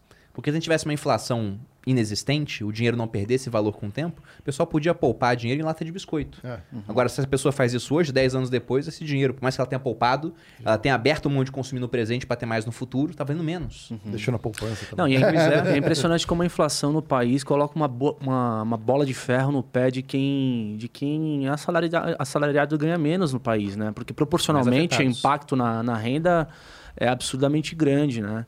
Agora, é, como você fala de educação financeira, é, você acha que dinheiro, entender de dinheiro no Brasil ainda, você acha que é um tabu pro brasileiro? O, o brasileiro tem crenças muito negativas quanto ao dinheiro e destinadas até contra os alvos errados. Porque, até novamente citando esse mesmo exemplo que você deu da inflação afetar mais o, o mais pobre. Quantas vezes não vimos sair na mídia aí que na pandemia os ricos ficaram mais ricos e os pobres ficaram mais pobres? O pessoal fala, isso é um absurdo, né? Tá, então vamos pegar o exemplo da inflação. Inflação, a gente pode entender, para a escola austríaca é a consequência, mas para algumas outras é simplesmente o que ela é, como uma alta generalizada dos preços. Tudo subindo de preço. É o pão subindo de preço, é o feijão, é a gasolina, são os imóveis, Sim. são os ativos financeiros. Então, uma alta generalizada. Se tudo sobe de preço, eu, por exemplo, que hoje felizmente tenho uma condição financeira boa, eu vou ter que gastar mais para comer. Só que o que eu gasto com comida é 5% do que eu ganho no mês. Quase tudo eu vou investir. Aí quando eu invisto, o terreno que eu comprei está valendo mais. A criptomoeda que eu comprei está valendo mais em reais, porque o real vale menos agora. As ações estão valendo mais no geral. Ah, fundo imobiliário está valendo mais também por mais que tenha tido uma queda, tende a, a retornar com o tempo, né? Porque as empresas têm um poder de remarcação de preços. A Ambev chega e fala, a cerveja era 2, agora é, é 2,50. É. Ela vai e consegue fazer isso, né? Porque ela tem uma boa parte do mercado. Então veja que, embora eu seja afetado pela inflação, eu fico mais rico, porque quase tudo que eu tenho tá valendo mais também. E como eu gasto muito pouco para consumir e tenho muito patrimônio, eu fico mais rico por conta da inflação. A classe média gasta mais e tem menos patrimônio. Então ela fica meio protegida ali, né? Embora sofra. Porque tem um patrimônio. enfim. Exatamente, o patrimônio sobe de preço. Agora o pobre não tem patrimônio e tudo que ele ganha, ele vai consumir no mercado. Só que no mercado o preço das coisas aumentou 20%. E o custo do dinheiro, né? Dívida. Pois é, e a Né? dívida, quando vem a inflação, depois vai aumentar juros, a dívida sobe. E tem o cara que, por não entender de finanças, o que, que ele fez no passado? Ele queria comprar a casa dele. Ele viu que os juros baixaram. Ele falou, vou financiar. Só que na hora de financiar, ele tinha lá, você vai pagar 7%, ou você pode ter uma taxinha de é, 6,8% mais uma correçãozinha, ou você pode pagar 3% mais IPCA. Ai, Aí o cara pensou, nossa, 3%. O que, que é o IPCA? IPCA é a inflação, mas tá baixinha. A inflação tá em 4%. Ele pensa, essa é a melhor. Aí se ele pegou essa, agora é 3% mais 10% da inflação. Exato. E teve cara que fez isso não com o IPCA, fez isso com o IGPM. O IGPM tá em uns Ai, 16, tá- chegou a bater mais de 20 arrebentou, Arrebentou. arrebentou o cara, porque ele não entende do dinheiro. E quando ele arrebenta o cara, ele pensa: se inflação é aumento de preço, quem que aumenta preço? É o comerciante, não é? Então ele fica bravo com um cara que na verdade vai resolver o problema. Porque quanto mais gente produzindo, é mais oferta de bens e serviços. Quanto mais oferta, menor tende a ser os preços, pô. Pela competição vai ficando Mais menor. fácil ele vender, né? O ativo, às vezes, É, e, dinheiro, né? e- e o pessoal não vê que a inflação afeta também até a percepção das pessoas, que elas veem assim, ah, alguém fala, vamos privatizar alguma coisa, ou deixa as empresas aéreas venderem a bagagem à parte, que vai ficar mais barata a passagem. Aí passa três anos o cara fala, ficou mais caro? É lógico, a inflação vai deixar tudo mais caro. É. Não vai ficar mais barato. A inflação vai fazer os preços aumentarem. Pô. É. Na verdade, o seu dissídio vai ser, teoricamente, reajustado também. Ou, com, a, com azar, você vai, não vai ter reajuste, você vai ficar mais pobre indiretamente. Você pensa que vai ficar a mesma coisa, mas não vai, né? E é engraçado, cara, esse negócio da educação financeira, porque a gente está falando primeiro simplesmente da gestão financeira de um cara deixar de ser deficitário para ser superavitário. Começa por aí, né? Você acabou de falar de inflação, não é claro na cabeça das pessoas ter dimensão é, do valor do dinheiro, porque falta muito, muito mais. As pessoas não têm o básico. É, sentou nessa cadeira aí, é, há duas semanas atrás, o Preto Zezé, que é o presidente da CUFA, falou, cara, de vez em quando vem aqui na favela alguém me oferecer um projeto de educação financeira, a pessoa não tem renda. Então não adianta chegar aqui, para mim, é, propor um projeto de educação financeira, sendo que as pessoas não têm por que aprender ainda, porque não tem renda, entendeu? Então, assim, é, eu acho que a educação financeira é o futuro, mas eu acho que o problema do Brasil é, é É que antes da financeira tem a educação, que não é boa. Também tem isso. É, assim, a boa, educação é. financeira é uma extensão da educação. Se o cara não sabe fazer conta, Se o vai cara fazer não. É, exatamente. Cara exato. não tem educação, é. Não, mas é que assim, não tem o que aprender porque não tem ainda renda. Entendeu? Não tem, o cara não tem, Pra ele, para ele a- o, o que vale ali, é, ele, tá, ele tá buscando um prato de comida. Não, Olha. então, entendo, mas do outro lado, eu acho que existe uma coisa muito importante, até mencionando o que o Bruno falou no começo. É, na faculdade também aprendi isso. O meu professor na faculdade falava exatamente isso. A faculdade, a FACAMP que eu fiz, era para você aprender a aprender. Então, às vezes, a educação financeira, por mais que ela não tenha uma, um impacto real, imediato, ela vai abrir tantas portas para quem está aprendendo, de pensar com uma maneira diferente, falar assim, ah, entendi, que eu acho que isso seria benéfico. Agora, se a gente tem, óbvio, um elo de onde a educação ainda não chegou, aí é complicado. Porque não tem como você explicar a educação financeira, tipo o, o Physics 2, se você não passou pelo Physics 1, né? Então, esse- acho que esse que é o Ô, complicado. ô, ô Geiger, o meu ponto é o seguinte, cara. É, nesses, pro- nesses programas de, as- de assistencialismo do governo, é, os caras fizeram um estudo em larga escala e, e eles perceberam o seguinte: tinha que deixar crianças em tempo integral nas escolas públicas. Por quê? O, cara, o moleque ia lá, ele só aprendia e depois comia. Porque ele s- era servido o almoço Sim, e, não- e o lanche. Se você não come, velho, você não aprende, entendeu? E, e quando a gente fala do problema real do Brasil, a gente tá falando disso, cara. A gente tá falando de pessoas que realmente estão na base da pirâmide e que, assim, tudo bem, a gente não, não, não tô eximindo aqui a, a, a pauta da educação financeira, eu tô falando que existem coisas anteriores. Concordo, só que, por exemplo, você não acha que só uma. Não tô, pelo amor de Deus, não queria atrelar o assistencialismo, que é importante, não nesse nível, a, a algo. é, a uma prova ou algum teste, alguma performance. Mas imagina, por exemplo, que você fizesse o assistencialismo, tipo, mil reais. Eu vou te dar mil reais, só que se você cumprir essas quatro horas de educação para sua vida. Tipo um Watch to Earn. O governo coloca lá mil reais em uma plataforma que você só vai adquirir ela depois que você consumir quatro horas de conteúdo. Mas eles fazem isso já. Não. Condiciona. A- a- o programa do Bolsa Sim. Família, eles condicionam a, A esco- a a, a bolsa a, matri, a, mãe a, a, a eu falo, matrícula de, que é de todos os filhos na escola, É entendeu? educa- que é a educação, que é a base da educação. Por isso, está- estamos trabalhando no primeiro, no primeiro elo da equação para chegar na educação financeira. Sim, é, mas ainda assim o, a- o desempenho, eu tô falando do desempenho do moleque que entra numa escola, ele é outro se ele, se ele consegue aprender de barriga cheia. Sim.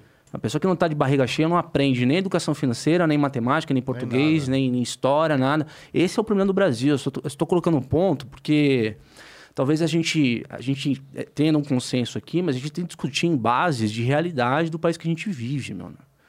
É isso, entendeu? Acho que é um problema um pouco mais amplo do que parece, assim. Concordo, só que num país que tem 200 milhões de pessoas, quando você está em 3 milhões de pessoas que usam, que eh, fazem parte da bolsa, você não está falando das pessoas que não têm dinheiro para comer. Você está falando que tem muita gente que não tem educação financeira e que deveria estar tá ajudando, por exemplo, a classe média a ter mais dinheiro, mais renda, para que a classe média ajudasse a classe que vem em, em acho a crescer. Acho que esse é o ponto da, da educação Aí eu- financeira. aí eu O- concordo. O nível de investidores que a gente tem aqui é muito aquém de outros países. E para empreender, você- só tem dificuldades, né? pra- no mas, Brasil. mas veja que a gente tá fadado a, a ter empreendimentos de baixo sucesso, pô. Se a gente tem uma população financeiramente pouco educada e um sistema para empreender altamente complexo, qual é a chance de dar certo? E com um sócio obrigatório em todas as empresas, que é o governo. Pois é. É, que- E, e esse é um ponto que eu queria comentar, Diego, porque a gente tem no Brasil hoje pessoas que ainda passam fome. Claro, 19 milhões. O que é, é terrível, pô. E aí, a- o meu questionamento que fica é: se tem gente passando fome, por que, que a gente está cobrando imposto sobre o preço da comida? A gente está impondo o custo da estrutura estatal sobre aquele cara que é menos capaz de aguentar esse custo. Não, e uma carga tributária é, sobre o consumo ali completamente desigual para quem ainda tá na base, né? Eu vou dar um exemplo aqui, pensando até em questão de renda e de emprego, arredondando números, né? Porque o salário mínimo é mais alto do que isso. Mas vamos supor que vocês quisessem contratar alguém aqui no Flow só para, sei lá, fazer uma coisa muito básica ao longo do mês. Não sei, fazer uma faxina no banheiro de maneira fixa. E aí você quer pagar um salário de mil reais para essa pessoa. Né, considerando que seria o, o mínimo. Só que para pagar mil, a gente sabe que, olha, vai ter que uma série de, de outras imposições aqui. Separar dinheiro para 13 terceiro, férias, FGTS, INSS. Então, todo esse custo fica aí, depende, varia de como a empresa funciona, né? Algumas vão ter um custo maior, outras é, menor, se for do Simples, etc. Mas é quase o dobro muitas vezes. É. Então, vamos colocar aí que fica 2 mil. Só que ninguém faz caridade. Você quer que essa pessoa trabalhe para você produzindo mais do que ela custa. Nesse caso do banheiro, não dá para dar um exemplo muito bom, mas se fosse um vendedor, você vai pagar mil para esse cara, mas vai provisionar dois mil, você sabe que ele tem que é, te dar mais de dois Gerar mil de retorno. mil. Claro. E empresas do Simples Nacional, por exemplo, elas são tributadas sobre a receita. Tem aquele negócio, ah, quero pagar muito imposto porque quer dizer que eu estou ganhando dinheiro. Se você foi uma empresa do Simples, não. Se você faturou 100 mil, mas gastou 110 mil, teve prejuízo, vai pagar imposto sobre 100 mil do mesmo jeito. Então vamos supor que o imposto fosse de 20%. Você tem que fazer esse cara vender 2,500, tira os 20%, 500 vai pro governo, sobra os 2 mil, que é o que ele te custa, para ele receber mil. Só que quando ele vai consumir dos mil reais, né? Ele não vai investir, só ganha mil, pô. Ele vai consumir tudo. Aí ele vai consumir carne. Qual é o imposto na carne? Uns 30 e poucos por cento. Ele vai consumir água mineral, porque não tem saneamento básico onde ele mora. Aí água também, na casa dos 30%. Vai comprar macarrão, vai comprar arroz. Você vê na média, tudo tem muito imposto. Vai pagar a conta de luz. Tem imposto. Gasolina é, é imposto pra caramba, pô. Dobra o preço do combustível. E gasolina e luz são insumo pra fazer tudo que a gente faz no Brasil. Então veja como a gente encarece o preço de tudo e quem arca com esse custo, principalmente, é o pobre. Porque a gente consegue pagar tranquilo esse custo. A gente tem dinheiro, pô. Agora o pobre, ele ganha pouco, ele paga caro em tudo que ele vai fazer, não sobra nada pra ele investir e se proteger da inflação e os preços estão subindo ano após ano. Então a gente está condenando da maneira que o sistema tributário funciona hoje no Brasil, o pobre a ficar cada vez mais pobre. E o rico, ele aprende a trabalhar com o dinheiro e ele começa a se safar da inflação. Sim. Legal, Sim. que legal. É, Otis, vai preparando aí as perguntas da galera. Galera, quer mandar perguntas? Ainda dá- tempo aí, ó. critiquepodcast.com.br. Vai lá, resgata seus Sparks, manda perguntas. E não sei se vocês repararam aqui, os três hoje estamos de kimono aqui do Ah, é ó. Olha só Um aqui, ó. corta-vento, Marião. Um Não, corta-vento. corta não, eu falo kimono porque a gente tá no. Né, veio- Veio a luta aqui, ó. Um salve aqui, mandaram pra gente. Adoramos aqui. Vocês estão afim aqui, então a gente vai fazer uma promoção aqui, não vamos? Não, promoção não, porque a gente é aquilo. A gente vai dar mais do que recebe, né? Boa, então é isso aí. Mas os 10 primeiros membros rainha, que é, aliás já tem alguns já, É. mas vão ganhar um corta-vento desse que a gente vai enviar. Se você é um membro rainha lá, não interessa quando você entrou, os 10 primeiros vão ganhar um Então corta-vento coloca desse lá aqui. 50 reais e receba mais de 100 em valor. Aí, Olha ó. só como é um benefício. Aí já tá levando esse Ainda daí. por cima você vira membro do Critique, galera. Isso, isso é, com certeza. No futuro é um- isso vai valer No muito. futuro vai valer muito. vai- vai- mais Não que, digo que- não sei se barras vale- de ouro, né? Mas no futuro, no Bitcoin, futuro. né? Escasso. Não sei o quê. É, exatamente, cara. E aí também mandando um abraço aqui pro Ivens, o Ivens Jacomassi que fez no episódio que a gente falou ali dos chefes, dos tipos de chefes, ele foi lá nos comentários, ele colocou um por um, um por um, Ivens, você vai ganhar um, um presente aqui do Critique. A gente vai te mandar um livro aqui que a gente recebeu de uma das nossas convidadas, a Isabela Camargo, que falou de burnout. Espero que você não tenha um burnout, lê o livro lá, né? Mas é bom, um tema super em alta que valeu. Isso aí, a galera que interage mais, que participa, que faz a lição de casa aqui no Critique ganha. Vamos dar uma lidinha aqui. Ó, o grande Felipe Dias aqui. Diegão, quer ler pra gente aí a pergunta? Vamos lá. Um abraço, Felipão. É, no Flowverso, Spark o elogio mais sincero. Perini, o que pensa sobre o segmento de RH, sem contar a educação corporativa como oportunidade de negócio? Tem ou teria investimentos em empresas desse segmento? Olha, assim, de, de orelhada, cara. Eu acho que eu investiria em outras coisas. Embora é algo totalmente necessário, né? Recursos humanos são que constroem empresas. Uhum. Mas eu fico na dúvida de saber o quanto é escalável isso, né? Então, hoje... É Pegando os meus recursos escassos, eu prefiro investir em coisas que eu acho que vão ter uma escala maior. Que você, como equipe pequena, consegue fazer coisas cada vez maiores sem ter que aumentar o tamanho dessa equipe. Gosto tanto da internet, por exemplo. Né? Você com equipes muito enxutas faz um negócio assim incrível. Mas gostei da, da alusão ao dinheiro, seu elogio mais sincero. Eu falo sempre isso. É. Elogio do adulto, né? Você gosta do trabalho sim. de alguém, vai lá e, e, dá um dinheiro pra esse cara, pô. Paga ah, ele. Pode ler aí, Gaia. Ah, inclusive a gente tem um Propagandas lá. Propagandas, um mandaram Propagandas aqui, hein? Aí sim. Então, dois, duas mil Sparks, muito obrigado. Vamos lá. Grupo Milênio, Osmar Tanajura. Perini, estou me dedicando no desafio do Vênus de 10k inscritos no canal Grupo Milênio, o Tanajura. Coloca na tela, já cresci três vezes mais três vezes, mas o desafio é crescer 50x. O Joel no Vênus deu a ideia de eu proferir uma palestra em algum evento de vocês. Consegue fazer essa ponte? Você define o tema. Conseguir eu consigo, não sei se eu devo, né? É, alguns inside... Tem que se conhecer melhor, é, Alguns inside informations aí, né? Mas é... Mas eu desejo muito crescimento aí pro canal, né? Espero que um dia eu tenha que, sabe, penar para falar com você para te chamar pra fazer uma palestra. Você sabe qual é o canal? Do que que é? Eu não sei se é a mesma pessoa que Coloca na tela, um propaganda, coloca na tela rapidinho, Otis. Pô, eu fiquei é, curioso agora, meu. Milênio Otanajura. Grupo Milênio O. Tanajura. É.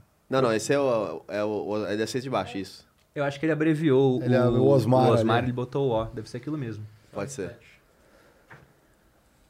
Dinheiro é o melhor elogio, né? Nossa, é... Com certeza, né? Não, mas é engraçado, porque é, um problema que a gente tem muito clássico, ainda mais com essa parte de programação, se a gente não ficar acordado, é que é. É, deve ser isso aí. Ah, bacana. Ah, legal. O Osmar ele falou comigo no, no Vênus Podcast. Ah, legal. Aí botando essa meta de 10 mil. Espero que dê tudo certo aí. Porque crescer quando é pequenininha é mais fácil. É mais, é, é mais fácil? Uma... Depois é você manter, né? Não, para chegar, que eu digo, para multiplicar por 50 vezes, ah, sim, é sim, mais sim. fácil sendo pequeno do que sendo um canal grande. Uhum. Como é que o Flow vai crescer 50 vezes? Ter quantos inscritos? Exato. É, Argentina de inscritos. É, na base. Brasil, é... né? Já tá com 50x, seria o Brasil é. quase. Já tem. Quanto tem hoje? 4 milhões. É, seria o Brasil. Seria o Brasil. Boa. Boa sorte aí, Osmar Tanajura. Eu assisti alguns vídeos seus e voltaria a comentar no. Se quiser interagir comigo também no no, no, Instagram lá, eu interajo bastante com a galera. Excelente. Ainda dá pra interagir. E deu um puta de um gancho, né? Porque a gente pode falar um pouco de investimentos aí, sair um pouco da criptomoeda. E você é um cara da renda passiva, né? Você, você fala bastante disso, você tem autoridade. O que, que você acha no cenário macro que a gente está vivendo aí de, de, de, juros altos, inflação, uma boa estratégia para renda passiva, assim? O que, você falaria sobre? Eu acho que a gente tem que aproveitar esse momento onde os juros estão mais altos para travar algumas taxas boas em renda fixa. Uhum. Então, pensando numa carteira como um todo, por mais entusiasta que eu seja de criptomoeda, não vou ter todo o meu dinheiro em criptomoeda. Não claro. vou fazer isso. Até porque. É o Gai, Puxa uma aguinha para mim, velho. Eu vejo da seguinte maneira: a minha carteira de investimentos é um complemento da minha vida. Claro. Então, quando eu comecei a investir quando eu era militar, eu trabalhava com o pessoal que era o dono da máquina de imprimir dinheiro, pô. Uhum. Então eu sabia que faça chuva ou faça sol, né, o que iria acontecer, caso não tivéssemos uma grande ruptura no Brasil, é que o meu pagamento iria cair. Então eu tinha muita segurança na ponta profissional, eu procurava mais risco nos investimentos. Hoje as coisas se inverteram.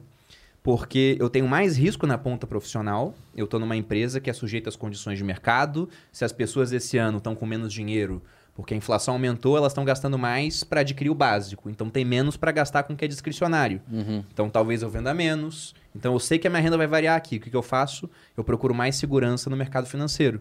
E segurança é, por exemplo, usar renda fixa. E a gente passou por uma temporada de juros ridiculamente baixos, né? Você vê Selic em 2%. Aí o pessoal falava, nossa, me perguntavam assim, vou investir, vou investir em renda fixa para começar. Se eu investir 100 reais, quanto eu tenho no final do ano? Eu falava, 102 sem contar os impostos. Aí o cara, você tá de sacanagem então, né? Tem Eu isso. falo, eu não tô de sacanagem, o governo tá de sacanagem, que eu botou uma taxa de juros mais baixa que a Suíça. Aí o cara pensou o quê? Ah, então vou tirar dinheiro do Brasil, mandar para fora, o dólar subiu, né? Mas agora com esses juros altos, vale a pena investir. Aí o pessoal pensa, pô, os juros estão altos, mas a inflação tá alta também. Só que a inflação já passou. A inflação de 10% que a gente teve já tirou o valor do dinheiro. E os juros foram subindo durante essa época. Agora os juros estão em 9, 9,25 para ser mais exato. Deve aumentar para 10,75 na quarta-feira, é o que se espera, né, se não mudar nada. Então você tem a chance de pegar uma taxa boa, até maior do que isso, pegar 5% mais inflação, pegar 11, 12% travado como pré-fixado, por uma inflação que deve começar a cair. Então a inflação parece já estar querendo fazer uma certa curva de inflexão. Pode ser que ela dê mais um salto. E ano de eleição, a gente não sabe que proposta É. vem por aí, né? Porra, que o Brasil é, fogo, né? né? Só Foda. incerteza. E o Mas mercado ponto- opera política pra cacete, né? é, exato. e isso afeta, né? Imagina que o- os dois candidatos que devem ser os que vão se destacar, aí, o, o Lula e o Bolsonaro, numa competição para ver quem consegue mais voto, começa uma- a falar uma série de medidas populistas que vão quebrar as contas públicas. E aí, quem quer emprestar dinheiro para um país que vai quebrar? Só se tiver juros mais altos. Então pode ser que os juros aumentem mais. Só que o Lula e o Bolsonaro, eles não são problemas desconhecidos do Brasil. O Bolsonaro já está com quatro anos de governo. O Lula já tivemos oito. Então, querendo ou não, tá meio que mapeado. O Brasil vai explodir? Eu acho que não. Acho que a gente vai manter sendo esse país mediano. A gente vai ser um país, nossa, a gente vai virar os, os novo- o novo Estados Unidos. Não. Mas também não acho, eu posso estar enganado, né? Que a gente vai virar é uma Venezuela. A gente pode esbarrar numa Argentina, mas aí Aham. vem um outro governo, dá um jeitinho, aí volta a ser o Brasil. Sim. Então isso é o que acontece já há bastante tempo. A gente é um país mediano. Então, se tá muito bom, saiba que vai piorar. Se tá muito ruim, vai dar uma melhoradinha. É assim que funciona o O Brasil. Brasil é inquebrável, cara. Inquebrável. É porque tem muita musculatura, o PIB, Não, é, e- comoditário, né? Não e, tem posso te como. falar, o pessoal fala, né? Dependendo de quem entrar, eu pego minhas malas, vão lá pra fora e tal. Cara, tipo, você vai pros Estados Unidos querer ganhar dinheiro no mercado, tipo, o o mercado americano é muito mais eficiente que o mercado brasileiro. Então, é, se, eu- se pode se tirar, digamos, de um cenário instável político, vir pro mercado, você significa que eventualmente você tem mais oportunidades também, né? Se você tem um mercado que é mais instável. Médio, né? Esse é, o, pra mim, o grande problema das grandes mentes. Porque a gente já perdeu pessoas aqui que a gente pagava 7 mil reais, um ótimo salário pra... é, E perdemos pra uma, uma empresa que pagava 5 mil dólares. E o cara trabalhava remoto. Ah, sim. Sim. né? mil a dólares é nova 20 pau. economia, É, tá, E aí, como é que eu faço? É, As grandes... É, Mas posso te falar? as grandes mentes vão pra fora e a gente vai continua no ciclo... Hoje, hoje em dia, pra acontecer isso, o cara não precisa sair, sair do Brasil, não, velho. Não, não precisa. Foi só a mente que foi pra fora do metaverso. O, o corpo tá aqui mesmo, trabalhando home office, né? Exatamente, cara. E na economia brasileira, é, o fato de haver mais oportunidades, você, você enxerga que. Eu vou até contar uma experiência pessoal. Eu não sei se você gosta de fundo imobiliário. Gosto, gosto. né? Fundo imobiliário, eu sempre eu sou um aficionado por investimento. Eu sempre, fanboy. eu, eu sempre, eu sempre me convenci de que Na verdade é o dividendos, boy. não. ah, fase da vida, né? Sabe como é que é? É, Não vale a pena comprar um imóvel. Porque não vale a pena se descapitalizar, porque você tem que comparar a taxa que você é remunerado versus a taxa da dívida e você lá, lá, lá faz a conta e acabou. Cara, melhor receber dividendo e pagar a parcela do aluguel. Só que tem uma equação aí, cara, que fez sentido eu comprar o imóvel e muita gente não conta, que é o FGTS, né? O FGTS tira o valor eh, presente do apartamento, como se você fosse usar o dinheiro e colocasse ele no teu patrimônio, de fato, né? Para que você, ah, o delta que você fosse financiar, aí sim você ah, não se descapitaliza tanto, mas você tem condição de equacionar essas, essas duas pontas, né? O que fica para financiar e o quanto você vai receber de dividendo para poder pagar essa dívida. Então eu falei, puta, vou comprar é, porque acho que faz sentido, né? Ou seja, é, revi, Já, você tava bem de FGTS, hein, cara? revi opiniões assim, é, revi... Não, não, porque às vezes você, tá, você, tá- você coloca velho, 20% do, Sim, do imóvel sim, de. É, não vai render lá, tá? Esse, esse é uma- Exato. Não vai render de Porra, jeito nenhum. 3% ao ano Cara. é, que o, FGTS rende? Cara, é. melhor eu colocar num apartamento e aí, tipo, vamos supor que o apartamento vale um milhão. Você, você Sim, sim, coloca ó. 200, FGTS 200 é um mil. assalto Você vai a- financiar 800. É. É como se o apartamento, na prática, custasse 800. Né?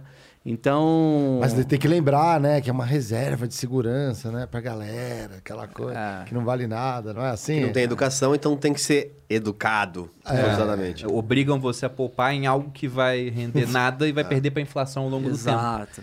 Então, por esse ponto de vista, se o cara puder dar um bom abatimento ali naquele financiamento, é melhor do que não fazer abatimento nenhum.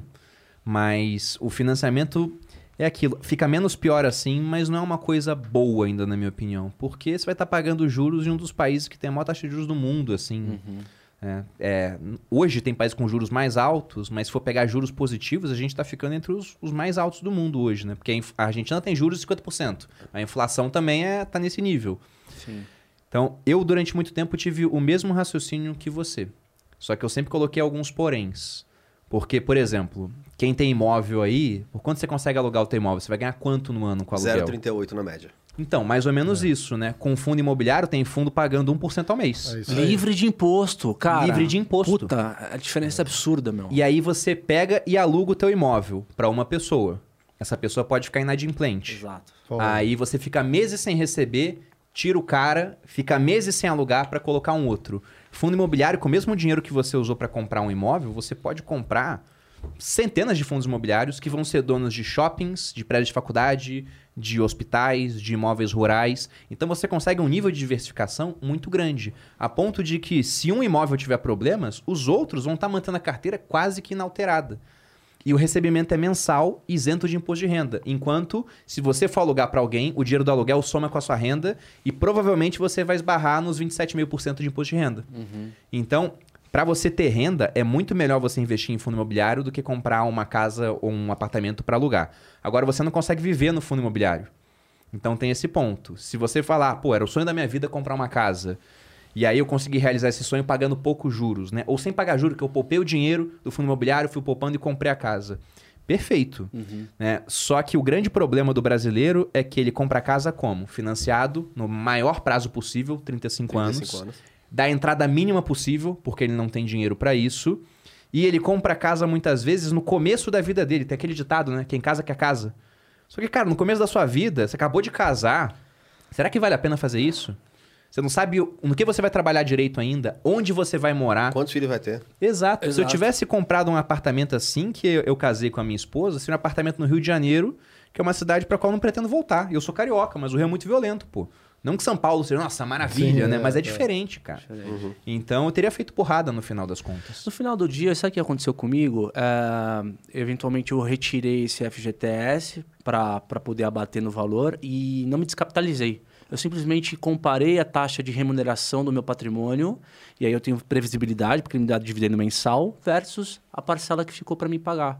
Se eu, se eu vejo que essas duas contas ela fecha, se eu ainda no net fico positivo, faz sentido. E-. E, dá para ficar positivo, que é uma coisa rara hoje, porque tem cara que fez financiamento com juros de 7% e tem fundo imobiliário pagando 10, como eu disse. Exato, então né? você Você tem- consegue com a renda do fundo imobiliário pagar o financiamento. Acabou sendo uma alavancagem inteligente. Interessante. né? Mas não é a regra do jogo. Geralmente a dívida ela vai ter um, um custo, né? uma taxa de juros mais alta do que boa parte dos investimentos que as pessoas têm. Isso aí. É isso aí. O Lucas aqui, salve Lucas, mandou uma pergunta aqui também, olha. Salve, salve, salve, salve famílias da Belinhas aqui, ó. Perini, poderia dar dicas para os jovens de 17, 18, 19 anos? Não sei porque você segmentou, mas você tem uma dica para cada um aqui. São três. Livros, hábitos, investimentos e convida esses caras para os sócios. Ó, que legal.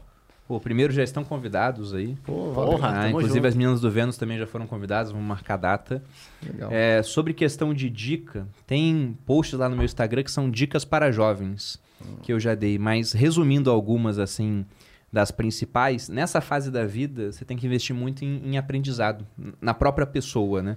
É isso que vai gerar o maior retorno ao longo do tempo. Benjamin Franklin tem uma frase que deve ser uma das mais postadas pelo pessoal de finanças, né, os educadores financeiros, que é o investimento em conhecimento rende sempre os melhores juros. Então, livros, por exemplo, que você citou, um livro hoje, você consegue alguns livros antigos já de graça na internet. Você compra livros por 20 reais que vão te dar lições que você vai usar na vida toda. Sim. Você pega Pai Rico, Pai Pobre, por exemplo. Muito bom. É Puta muito bom, animal, pô. Tem lá algumas lições básicas que você fala, caramba, né? Se eu soubesse disso antes, quando o cara tem 30 anos e lê. Quem tem 18, 17, 19 anos consegue saber isso agora, antes de começar a vida profissional. E talvez isso até influencie no caminho que a pessoa vai seguir.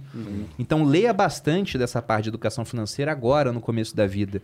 Comece a investir desde cedo, com foco em você, mas um pouquinho no mercado. Porque não é o dinheiro que você vai ganhar. Não foi lá atrás os 100 reais que eu botei no fundo que virou 140, né? Não foi os 40 reais que mudou minha vida. Foi o ato de investir. Porque aquilo virou um negócio que eu comecei a fazer todo mês. A ponto de, se tinha um mês que eu não investia, eu sabia que eu estava em dívida com o meu eu do futuro. Que no outro mês eu ia ter que compensar isso. Investir o normal, mais o que faltava. E tem três escolhas que eu acho que são as mais importantes na vida de uma pessoa, né? E o jovem tem que se atentar a isso. A primeira delas é: vou comprar um imóvel ou não? Porque se você comprar um imóvel no momento errado, são 35 anos de dívida num país de juros altos. E concentrando todo o seu patrimônio em um único ativo, que é correr risco demais. A outra pergunta é: vou abrir um negócio ou não? Porque se abrir errado, quebra, também entra na situação de dívida. Mas se abrir um negócio que der certo, aquilo muda a sua vida. E hoje a gente tem que aproveitar essa ferramenta maravilhosa que é a internet. Porque você consegue começar um negócio com muito pouco. E lógico que não é assim, todo mundo vai ter sucesso, não. Muita gente vai quebrar. Mas se você começa com pouco e quebra, o teu custo do erro é muito baixo. Você pode tentar de novo daqui a algum tempo. E se der certo, nesse ambiente onde você tem muita liberdade, eu não tive que pagar um alvará do Sindicato de Educadores Financeiros para começar meu negócio. Né? Eu simplesmente comecei. Então, se você tem sucesso, você consegue alcançar um grande número de pessoas com baixíssimo investimento. E se você tem mil pessoas te assistindo dispostas a pagar mil reais por alguma coisa, você tem um milhão. Então pense muito bem em abrir um negócio, mas abra da maneira certa. Use a internet para isso. E o último ponto é escolha com muita sabedoria com quem você vai dividir a sua vida. Tanto amigos, mas principalmente cônjuge. Porque numa união bem feita, um mais um dá mais do que É dois. né? três, né? E quando eu digo uma união bem feita, não é casar com alguém que tem posses. Não é isso que eu tô falando. casar com uma herdeira, né? Não é isso, tá? Às vezes até é muito ruim, porque a pessoa tá acostumada com um nível de vida que você não consegue fornecer naquele momento. Mas é casar com uma pessoa que assuma os seus objetivos como os dela, que trabalhe para melhorar, que esteja direcionada para a mesma visão de futuro. Porque aí vocês conseguem fazer coisas juntos que vai fazer com que o resultado coletivo seja maior do que a simples soma do resultado individual. Agora, se casa com uma pessoa que é o contrário, tudo que você faz, a outra anula. Ou até faz pior, né? Tudo que você faz, se faz mais um, ela faz menos quatro, porque faz dívida no cartão de crédito. Então, isso pode acabar com todas as escolhas que você fez certas anteriormente. Legal. Vamos ver a do Tchelão, Geiger. Manda essa pra gente. Na minha visão, a estrutura organizacional baseada em sociocracia, O2, é isso? É. Holacracia, etc., muda todo o paradigma da hierarquia e atua diretamente na distribuição do dinheiro e salários dentro da organização. Qual a visão de vocês sobre como isso muda a nossa relação com o dinheiro? Caramba, de filósofo Tchelão aqui. Vamos... Tchelão. Ó, Tchelão. Tchelão facilita Cara, aqui. ô, vai lá, vai lá. Vamos, Diego. Bota o, bota o Collins aí, que eu não sei o que é holacracia, eu não sei o que que é sociocracia. Você sabe aí, Bruno? Esse, esse... O2 pra Eu- mim é a Eu prefiro produtora. comentar a resposta de vocês.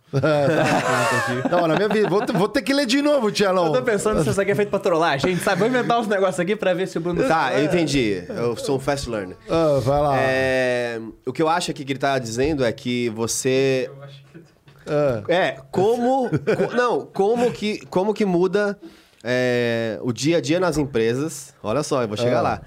É, quando você passa a dar mais poder de sociedade a quem trabalha na organização. Então, por exemplo, imagina que durante cinco anos eu vou pegar 10% do flow e vou distribuir para todo mundo que trabalhar igual, igualmente, mês a mês. sim. Um, vai, eu vou pegar 0,1% ao mês, durante 50 meses eu vou distribuir 5%. Então, as pessoas sendo donas da, da, da própria empresa. Como que isso muda a visão de, Sociocracia. do paradigma da hierarquia, a primeira Aham. coisa, e a segunda, a relação com o dinheiro. Porque você não, não mais está trabalhando ali só pelo dinheiro, mas sim porque está construindo, junto com a companhia, algo maior. Sim. Acho que é essa. Ah, Sim, mas, entendi. mas tem uma coisa que é Entendi. interessante que é o valor do trabalho para para em cada função da empresa.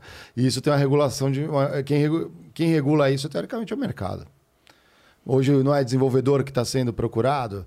Então como que você trabalha, vai ali a É, eu, eu, eu- Mas depende, eu acho que aqui o ponto da hierarquia é isso que é uma tendência muito de mercado e até é. modelos, né? Não, não, você pode fazer um sistema que você distribui a, a sua empresa de uma maneira menos hierárquica ou mais sociocrata, Aham. é, com base em percentual. Muitos componentes já fazem isso, a própria Uber fazia. Por exemplo, é, você pode abrir mão de 10% do seu salário e tudo que você abrir mão, a, a empresa compensa com 2x.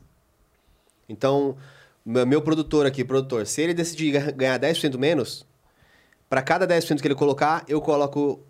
Eu compenso o que ele está colocando e isso. se ele entregar. E, não, é, no mês. Isso vira ação dele, ação futura. Um stock option Um stock ele. option Ah, para tá. ele. Então, isso já é um, um embrião, acho, do modelo que ele está falando que é mais quase no ponto tópico. Interessante. Mas Eu nunca tinha me Não? deparado com Sim, esse ou, na, na a- as holacracia. techs são bem assim. Agora- agora- na, na holacracia é todo mundo toma, ou to- ou os grupos tomam a decisão sem a hierarquia. Ah, É. Mas não necessariamente a democracia, Não, não, é, que eu- é um voto, assim, não é. O que, eu, o que eu vejo aqui, eu não sei se é exatamente disso que ele trata, mas uma das estratégias que existem aí é que para você segurar talento, empresa não é democracia, ponto. Bom, é isso, é. é. para você manter talentos, você tem que é, criar sistemas onde você possa complementar a remuneração dele com equity. Agora, é, quando você dá equity para o talento, você está falando para ele o seguinte: você faz parte de um projeto, você não está mais ganhando salário, você é dono da empresa. é, o único cuidado só para você que mandou essa pergunta aí é que talvez isso seja apenas Kotler trabalhando na sua vida. Porque muitas das vezes esse share, esse equity, você é dono da empresa, mentira. Você tem um shadow stock, que na verdade só vale reais. O que, que seria o shadow stock? É um, você ganha um percentual da empresa limitado a uma venda futura. Então você tem um shadow stock. Você acha que você tem 1% da empresa, mas a você não é dono. Só que a Qualquer, empre- ou mo- qualquer a momento a empresa empresa vale pode comprar de volta de você. Você tem uma opção. Ah, eles a têm empresa opção tem de compra. É. Puta, aí é foda. Mas, enfim. É, organizações horizontais aí. Bom, mas, é. Tchelão, brigadão. Acho que... Legal, É, cara. Acho que você matou bem a pergunta mesmo. Foi, tá vendo? Foi complexo, mas acho que eu consegui pegar um pouquinho Ah, do... interessante mesmo. Só dando uma palhinha de um negócio que a gente fez no Grupo Primo, a gente começou há pouco tempo o nosso programa de partnership lá. E aí você teve pessoas que estavam com o Thiago desde o começo, né? O Kaique, o Lucão. é, da época que o, o Primo Rico eram cinco pessoas, que agora viraram sócios. E já eram caras muito comprometidos, né? Foi só a formalização de algo que já acontecia. Mas a cabeça das pessoas muda. Porque antes, ah, a conta de luz é da empresa. Mas agora, se a pessoa é sócia da empresa, tá pagando a luz, tá sendo mais é, criterioso com certas compras, começa a disseminar mais a cultura da empresa. Então é muito bom quando você tem em diferentes níveis dentro da empresa sócios. Porque tem muito mais gente olhando, né? E ajudando a Claro. tocar o barco. É. Claro, claro. Legal. Temos mais uma aqui do Cortes. Eu gosto do desse Cortes, ele às vezes manda pergunta aí, valeu, porque é Cortes, né? A sabe. Ele colocou, salve, critiquei, Brunão, sei que nessa mesa todos são a favor da privatização, ele sabe, né? Mas tirando a privatização, qual seria uma boa opção de gestão das estatais? É, empresa mista que dão o poder, de- é, dão ou podem lu- é, dar lucro? Deixar os maiores acionistas liderar e o governo ser somente regulador não seria uma boa? Aí, Antes dele responder, vocês são todos a favor de privatização? Eu não sei. Eu sou. Eu sou também. Em linhas gerais, para essa pergunta, para esse tema, sim. Depende do Talvez, modelo. é, Depende é. do modelo. Eu também, só depende do modelo e depende da empresa, mas Depende eu, do no geral modelo. sim. Tem uma frase do Roberto Campos, que é o avô do atual presidente do Banco Central, que ele falava que no Brasil a empresa privada é pública, é do governo, e a empresa pública não é de ninguém. Não tem ninguém tomando conta, né? Cara, Porque e- até a Vale, até hoje, lá o, o governo dá as cartas se ele quiser. Mesmo tendo privatizado, né? Ah, na regulação Tem um você livro. tá falando? É. Tem um livro. Na regulação, mas até antes da regulação, tem a, a- as, é, o Golden Share, né? Então eles conseguem sim. fazer certas coisas. Mas vamos pegar até Telebrás. Privatizou não sei o que, virou uma série de companhias. Quem dá as cartas é a Agência Nacional que regula o setor, pô. Anel. É. Exato. Pois é. Então Tem dá pra, Ana- contra- dá, é. dá pra controlar, né? A Anatel, nesse caso, dá pra controlar só nessa parte da regulação, na minha opinião. Tem um livro chamado Capitalismo de Laços, que é, ele, ele aterrissa exatamente nesse cenário meio bizarro brasileiro, onde o governo ele, ele tem um- uma participação em cada grande empresa do Brasil, assim, tipo, seja com veto, seja com, com, com um assento no conselho, e as coisas, um organograma que os caras levantam ali, você não consegue entender, cara, como é que se relaciona, é muito louco. Ele mandou a continuação aqui, ó. E usar os dividendos gerados para investir em educação, saúde, etc. Não seria uma opção responsável? Ele colocou: a Petrobras teve lucro de 31 bilhões no terceiro trimestre de, do ano passado, 40% reinveste e paga dívidas, em média 30% para o governo investir no país e 30% no, vai, vão para os acionistas. Né? Se a gente for entrar, vocês podem fazer isso agora em casa, entrar no site Tesouro Transparente, vocês vão ver onde é que o governo gasta o dinheiro. Então sabe aquela história de que ah, eu pago imposto para ter educação e saúde. Vê onde é que está educação e saúde nas linhas de gasto. É, então boa parte do dinheiro que o governo arrecada hoje é para pagar a Previdência Social, Previdência. que virou um, um grande esquema de pirâmide no final das contas. Né? Já fez a reforma, vai ter que fazer outras reformas ao longo do tempo. Então, o governo é um negócio que vive muito para ele mesmo e para arcar dívidas que ele teve lá atrás. Esse é o ponto. A gente investe do que a gente realmente tem de orçamento muito pouco em saúde e em educação. Muito, muito pouco. Pô, mas o INSS, mó bacana. Mó... Tô safe ali, né? Aposentar, né? E todos nós somos obrigados a pagar o INSS mesmo sabendo que vai dar merda. Porque se não paga é é crime de sonegação previdenciária. É muito louco, né? Porque a gente tá cheio de pedágio quando a gente vai andar na, na, na- na estrada aí, só que a gente paga imposto pra ter estradas boas, né? Só que a gente paga tudo duplicado, né? É, e, e o pessoal tem essa visão ainda, ah, é, eu pago IPVA pra ter estrada boa. Só que a verdade é que imposto é não vinculado, né? O cara pode pegar esse Sim. dinheiro do IPVA e gastar no que ele quiser. Ele pode dar aumento pra ele mesmo, no verdade. final das contas, porque é não vinculado. Mas é, é, é muito doido. Tem até, se a gente for pegar a Previdência, que como eu disse é o maior gasto que o, o governo tem, a criação da Previdência foi um negócio que você para pra pensar assim naquele momento e, e vê, faz muito sentido, pô. Não havia alguma coisa que pudesse garantir os mais pobres e você já tinha seguros surgindo. E a mentalidade do seguro é o seguinte: todo mundo aqui paga um seguro, o seguro pega esse dinheiro, investe, pretende que o dinheiro cresça e só com os rendimentos ele vai dar o dinheiro para quem tiver algum tipo de problema, né? Tiver um sinistro. E o próprio fato de falar tal pessoa está coberta vem lá da Escócia, onde surgiu o seguro no século XVIII, porque quem tinha seguro e o homem da casa morria, a família continuava coberta, tinha um teto. Quem não tinha ia pra rua. Aí os socialistas começaram a falar que o seguro ele só atendia quem tinha dinheiro.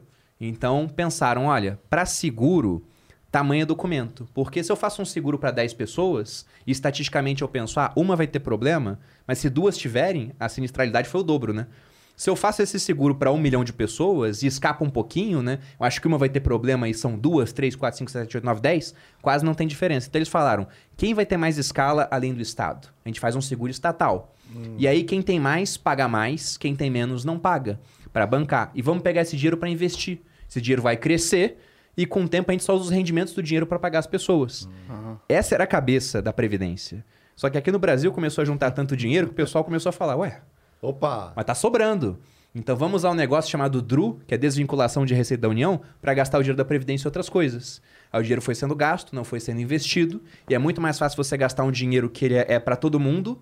Eu não tô tirando dinheiro da conta da Dona Maria, do seu João, do Tá Manuel. vinculado. Não, é, é de todos. Então tá muito longe de quem vai sofrer as consequências. O cara foi gastando dinheiro e hoje o que acontece é que quem paga a previdência de quem tá aposentado é quem trabalha. Mas quem vai pagar a nós quando a gente se aposentar? É pirâmide. Sendo que o brasileiro tá tendo menos filhos. Não, Exato, isso- mas- o perfil mas- da- demográfico da, da população tá mudando Mas completamente. foi muito bem né? gasto. Olha a infraestrutura que a gente tem, gente. É. Pô, olha isso. Tá Não, tudo. e, e- e o detalhe é que isso surgiu na Prússia. Foi o Otto von Bismarck que criou.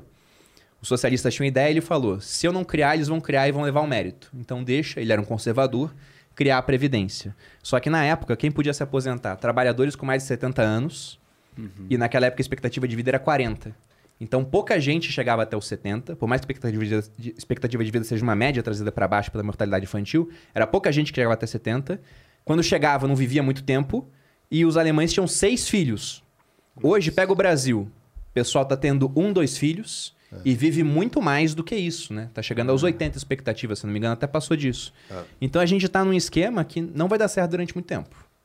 Não vai dar certo. Não contem com previdência social. Esse é o ponto. Invistam. E- e aí, aí vem a outra pergunta, que é os atrativos da previdência privada para quem que sonha em aposentar. Tem os benefícios ali de imposto de renda reduzido, né? Projeções futuras. Você acha que isso ainda é um bom investimento ou melhor é aportar pega isso daí e aporta em um, um- talvez investimentos melhores. Eu gosto da ideia de você não confiar em apenas um único investimento para garantir a sua aposentadoria. Então, eu tenho uma previdência privada, ela é parte da minha carteira de investimentos.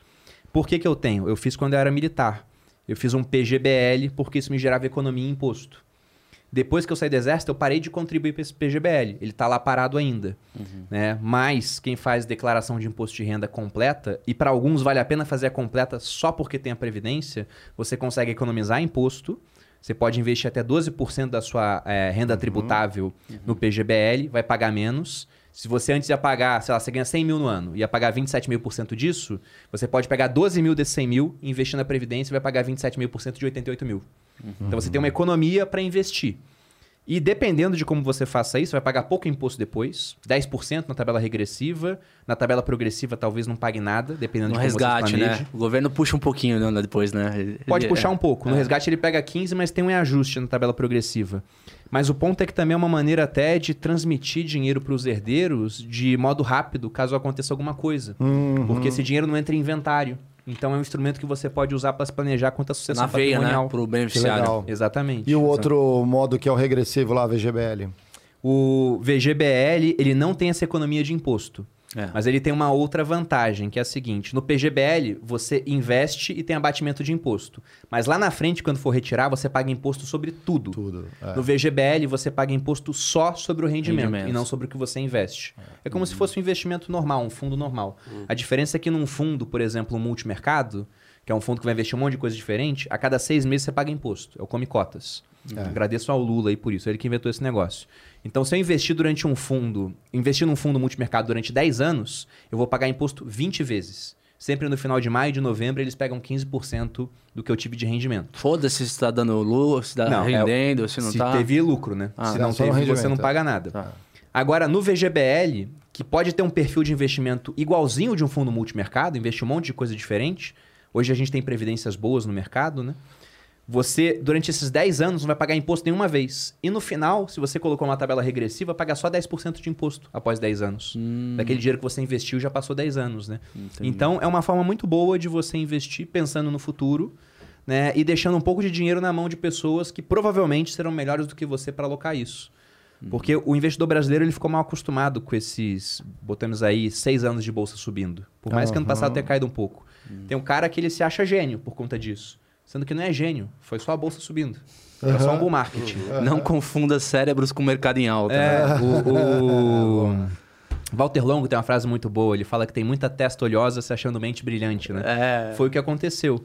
Então, dificilmente você vai ser melhor ao longo do tempo, tendo que trabalhar e olhando o mercado de vez em quando, em comparação com o gestor, com 40 pessoas embaixo, pessoas inteligentíssimas, porque o mercado financeiro, como paga muito bem, atrai muita gente inteligente, olhando o mercado 24 horas por dia com o algoritmo lendo notícia e operando. É. Então, vale a pena, não estou falando para deixar todo o dinheiro, mas deixa um pouco de dinheiro na mão dos outros e vai comparando ao longo do tempo. É, eu acredito que o conhecimento ele está disperso pela sociedade. Então, quanto mais cabeças trabalhando para você, melhor. Sim, Legal. E Cê- só, antes de finalizar, eu queria dar um, um, é, um recadinho para quem está começando a trabalhar, não cair num golpe. Vai, vai, fala aí do golpe. Não, é. que é o golpe da compensação ou da previdência. As empresas fazem muito isso. Você colocar 5% do seu salário, Ah, sim. eu te compenso 5%. Te dou mais um, te dou mais um. Te dou mais um. Ah, Só que isso só vale se você aposentar na empresa.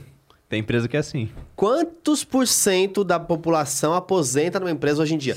Tá, é que a ótima ideia para depende do, 1940. não, depende do contrato. Eu já Não, tive mas- contratos que assim, aí ele tira a parte dele. Depois de cinco ou- anos, tira, Ou, né? ou vai fazer uma tabelinha. É, mas em geral ele tira dele. Tira, no a geral ele é tira. ele não pode tirar, ó, pelo amor de Deus. Não, tem umas que O põe meu, dois o pra meu um. funciona assim, o É. meu funciona assim, só que não tem essa. Não, você pode sair a qualquer momento que ele que você pegou, pegou. A, o que a patrocinadora, o que colocou Entendi. é meu. É seu. Mas não tem um É, prazo o meu mínimo? também era assim, Ah, é. Cinco anos pra, com- pra, pra virar seu? Tem, mas eu já tenho 15. assim. Ah, então esse é o Não, ponto. eu, eu vovô, eu vovô. É, ele é o ele, ele Gato. foi o estagiário do. ele é o, ele é o, ele é o exemplo. O, o- exemplo você- é ser você- zoado. Você vai junto com o RH pra explicar pra galera. Não, mas eu, eu acho louco a, mo- a modalidade no final, né? Que é assim, ou você resgata tudo daqui, vou fazer, é meu patrimônio. E a outra é, não, vamos te pagar a, a mesadinha. Aí vai te dando a mesadinha. Então, se você acha que você vai ter. Chega lá na hora. Você se comportou bem durante a sua vida, chegou a hora de aposentar, né? Não fumou uma carteira de cigarro por dia, vai infartar. Aí você fala, não, às vezes eu vou durar até os 120 anos aí com, com o Bezos aí. Aí você fala, não, eu vou durar bastante. Isso aí pode ser uma boa, mas às vezes é melhor ter o dinheiro na mão e, e até lá aprende a investir, né? Então, eu prefiro muito mais uma carteira diversificada e a previdência como um pedacinho disso. Não mais do que 10% Sim. lá. Agora, isso é a minha opinião, também não sou dono da verdade. É, eu, né? eu vou no número, no número cabalístico, vou no- nos 12 mesmo. É, eu tento É, usar o Por benefício. conta do, do benefício total do, do benefício. imposto de renda. Tá. E aí, no, prazo ponderado da minha, do- do- da minha longevidade aí enquanto contribuidor, eu tento resgatar os 10% lá no final e, e ficamos por isso aí. Deixa eu fazer uma última pergunta. Manda, manda, Ô, claro. ô, Bruna, você é um cara que gosta de história aí, enfim, você navega de- em vários temas e também investimentos. Você teria algum um livro que te marcou aí a tua trajetória nessa parte histórica e de investimento para indicar para o nosso público? Pensando nessa fusão de história e investimento, Isso. tem um livro muito bom que, inclusive, tem um documentário desse livro. O documentário já tá meio velho, né? Porque é do começo dos anos 2000, se eu não me engano. Foi depois da crise do subprime, 2008 2009, então. Que é o Ascensão do Dinheiro, do historiador escocês Neil Ferguson. Ele é, é um historiador que ele entende bastante de economia, né? E geralmente você tem economistas que entendem muito de história. Ali é, é, é ao contrário, mas é muito bom. É muito bom o livro, é fácil de ler. E ele pega, sabe, ele vem desde a América pré-colombiana, vai pegando uma série de, de fases da história, fala de crises financeiras. É um livro gostoso. Aham. Ele é, ele é bem interessante, muito informativo. E o Neil Ferguson, pra mim, é uma sumidade, assim, em termos de conhecimento. É um cara muito bacana de ser lido. A Ascensão do Dinheiro. A ascensão do dinheiro. A capa é o- pa- parece um dólar, a nota. Aí, galera, As vou de ler e depois vou fazer um- uns comentários com vocês aí no E obrigado pra você, que eu tenho certeza vai pôr esse ah, livro indicado nos comentários Sim, lá, vai sim, colocar já. já- É, é, é, sempre tem no Eu YouTube. adoro ali, ó. vocês, de verdade, eu adoro vocês. Vai ser o Ivens aqui, como sempre. Bruno, nós temos um ritual aqui no Critiquei, que é os nossos convidados aqui adicionam uma liga na nossa bola de Olha. elástico. A ideia, ela Então, é daí que a bola? gigantesca. É isso aí. Poxa, que bacana, hein? É um rito aqui e é como se você estivesse dando a maior dica de investimento que vai fazer esse podcast perdurar. Poxa, legal. Legal. Obviamente, agora é um momento aberto para você, recados, redes sociais, curso, enfim, o que, que você está trabalhando, o que você quiser dar de recados para o pessoal aí, fica à vontade. Bom, em rede social vocês podem me encontrar no Instagram em Bruno underline Perini, que acho que é a minha principal rede social. No YouTube, no canal Você Mais Rico, tem vídeos todas as segundas e, e nas quartas. E também no canal do podcast, Os Sócios, a gente faz episódios toda semana. A gente está tentando fazer algumas semanas com dois episódios. O último, por exemplo, a, a Cris Junqueira, cofundadora do Nubank, foi lá. Top, meu. Foi incrível o episódio, então a gente tenta trazer sempre um pessoal para falar de negócios também. Também falamos de outros temas. E é um podcast que eu faço junto com a minha esposa, é o nosso projeto em comum e acho que foi o maior acerto que a gente teve nesse tempo de internet, porque Legal. vocês sabem disso, né? É muito bom o podcast. É muito bom. Bater um papo É muito Você se identifica assim com o tipo de mídia? Porque é, flui, gosto, né? O negócio gosto. É flui. leve, né? Melhor coisa para fazer que tem, cara. Ah. É. Melhor coisa para fazer. Você está com a cabeça cheia, você senta aqui, a coisa. né, E então, das mídias seriam as principais. E para quem quiser aprender mais comigo, eu tenho dois cursos. Né? Um que eu dou o grosso das aulas aí, praticamente todas, que é o Viver de Renda. Estamos agora no meio da. No meio não. Completando o primeiro terço da turma 16. Então já foram 16 turmas. Mais de 20 mil alunos, é um curso muito bem avaliado aí, basta falar com alguém que já fez para você saber. A gente pega lá o mercado tradicional, desde a base de como funciona o dinheiro, passando por poupança, orçamento e gastos, renda fixa no Brasil, renda variável, renda fixa e variável no exterior, empreendedorismo com foco no digital e sucessão patrimonial. Então a gente pega para você começar a ganhar dinheiro, investir bem esse dinheiro, é, investir fora. A gente fala também de Bitcoin nesse, embora o foco, o foco seja o mercado tradicional. Talvez empreender para acelerar a caminhada, até pensar em, em deixar esse patrimônio para os seus herdeiros. E a gente criou no ano passado, esse é um curso que eu tenho em parceria com o pessoal da Paradigma Research, que é uma startup na qual a gente investiu, a versão cripto desse curso, que é Viver de Renda Cripto, que é só sobre o mundo de criptomoedas. Mas quando eu falo só, é muito amplo, porque é um mundo que já é muito grande, está crescendo de velocidade aceleradíssima e com muitas potencialidades. Então a gente fica lançando aí, é, a cada dois meses, tem uma turma abrindo nesse ano. Muito legal. Do tradicional e do cripto. Sensacional. Pô, eu adorei aqui o papo hoje. Vocês gostaram, galera? Deixa a belinha aí, Show mandando bola. salves aqui pra galera que veio. Estagiário Sênior tava assistindo aqui, Ah, ó. Salve a galera. Aveiro, tava aqui, Lucas Assis, Tchelão, que mandou pergunta também, cortes. Cortes políticos aí, amigo do Geiger, Amarelândia, Esse como o, sempre. os amigos Alan do Geiger Reis. aí, os cortes comunistas estão aí, cara. Isabel Macópia, essa aqui eu já conheço, hein? A ABC Fernanda, como sempre, prestigiando a gente. Pô, valeu, galera. Show de bola. Amanhã, imperdível, vamos estar com Tarek Mohallen, CEO super jovem. Uma história de vida pessoal, assim, muito bacana. Trabalhou com a gente na PG. Trabalhou com a gente na PG e comigo na PepsiCo também. É. A gente já se esbarrou em outros lugares ali. Já me sinto já esbarrando ali. Ele vai... Cara, assim... Spoiler, já fez um sabático na África, cuidando de crianças. Então, assim... legal. É, vamos falar. Ele Muito ficou uma legal. temporada no Moçambique levantando lá. Foi depois do tsunami. Vai contar isso amanhã pra gente.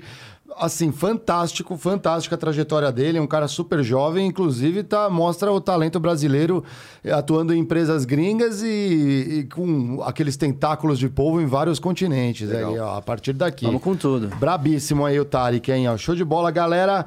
Muito obrigado. Te agradeço o convite, pessoal. Foi ótimo. Muito legal. Valeu, Adoramos aí. também. Até amanhã, galera. Contra o 8.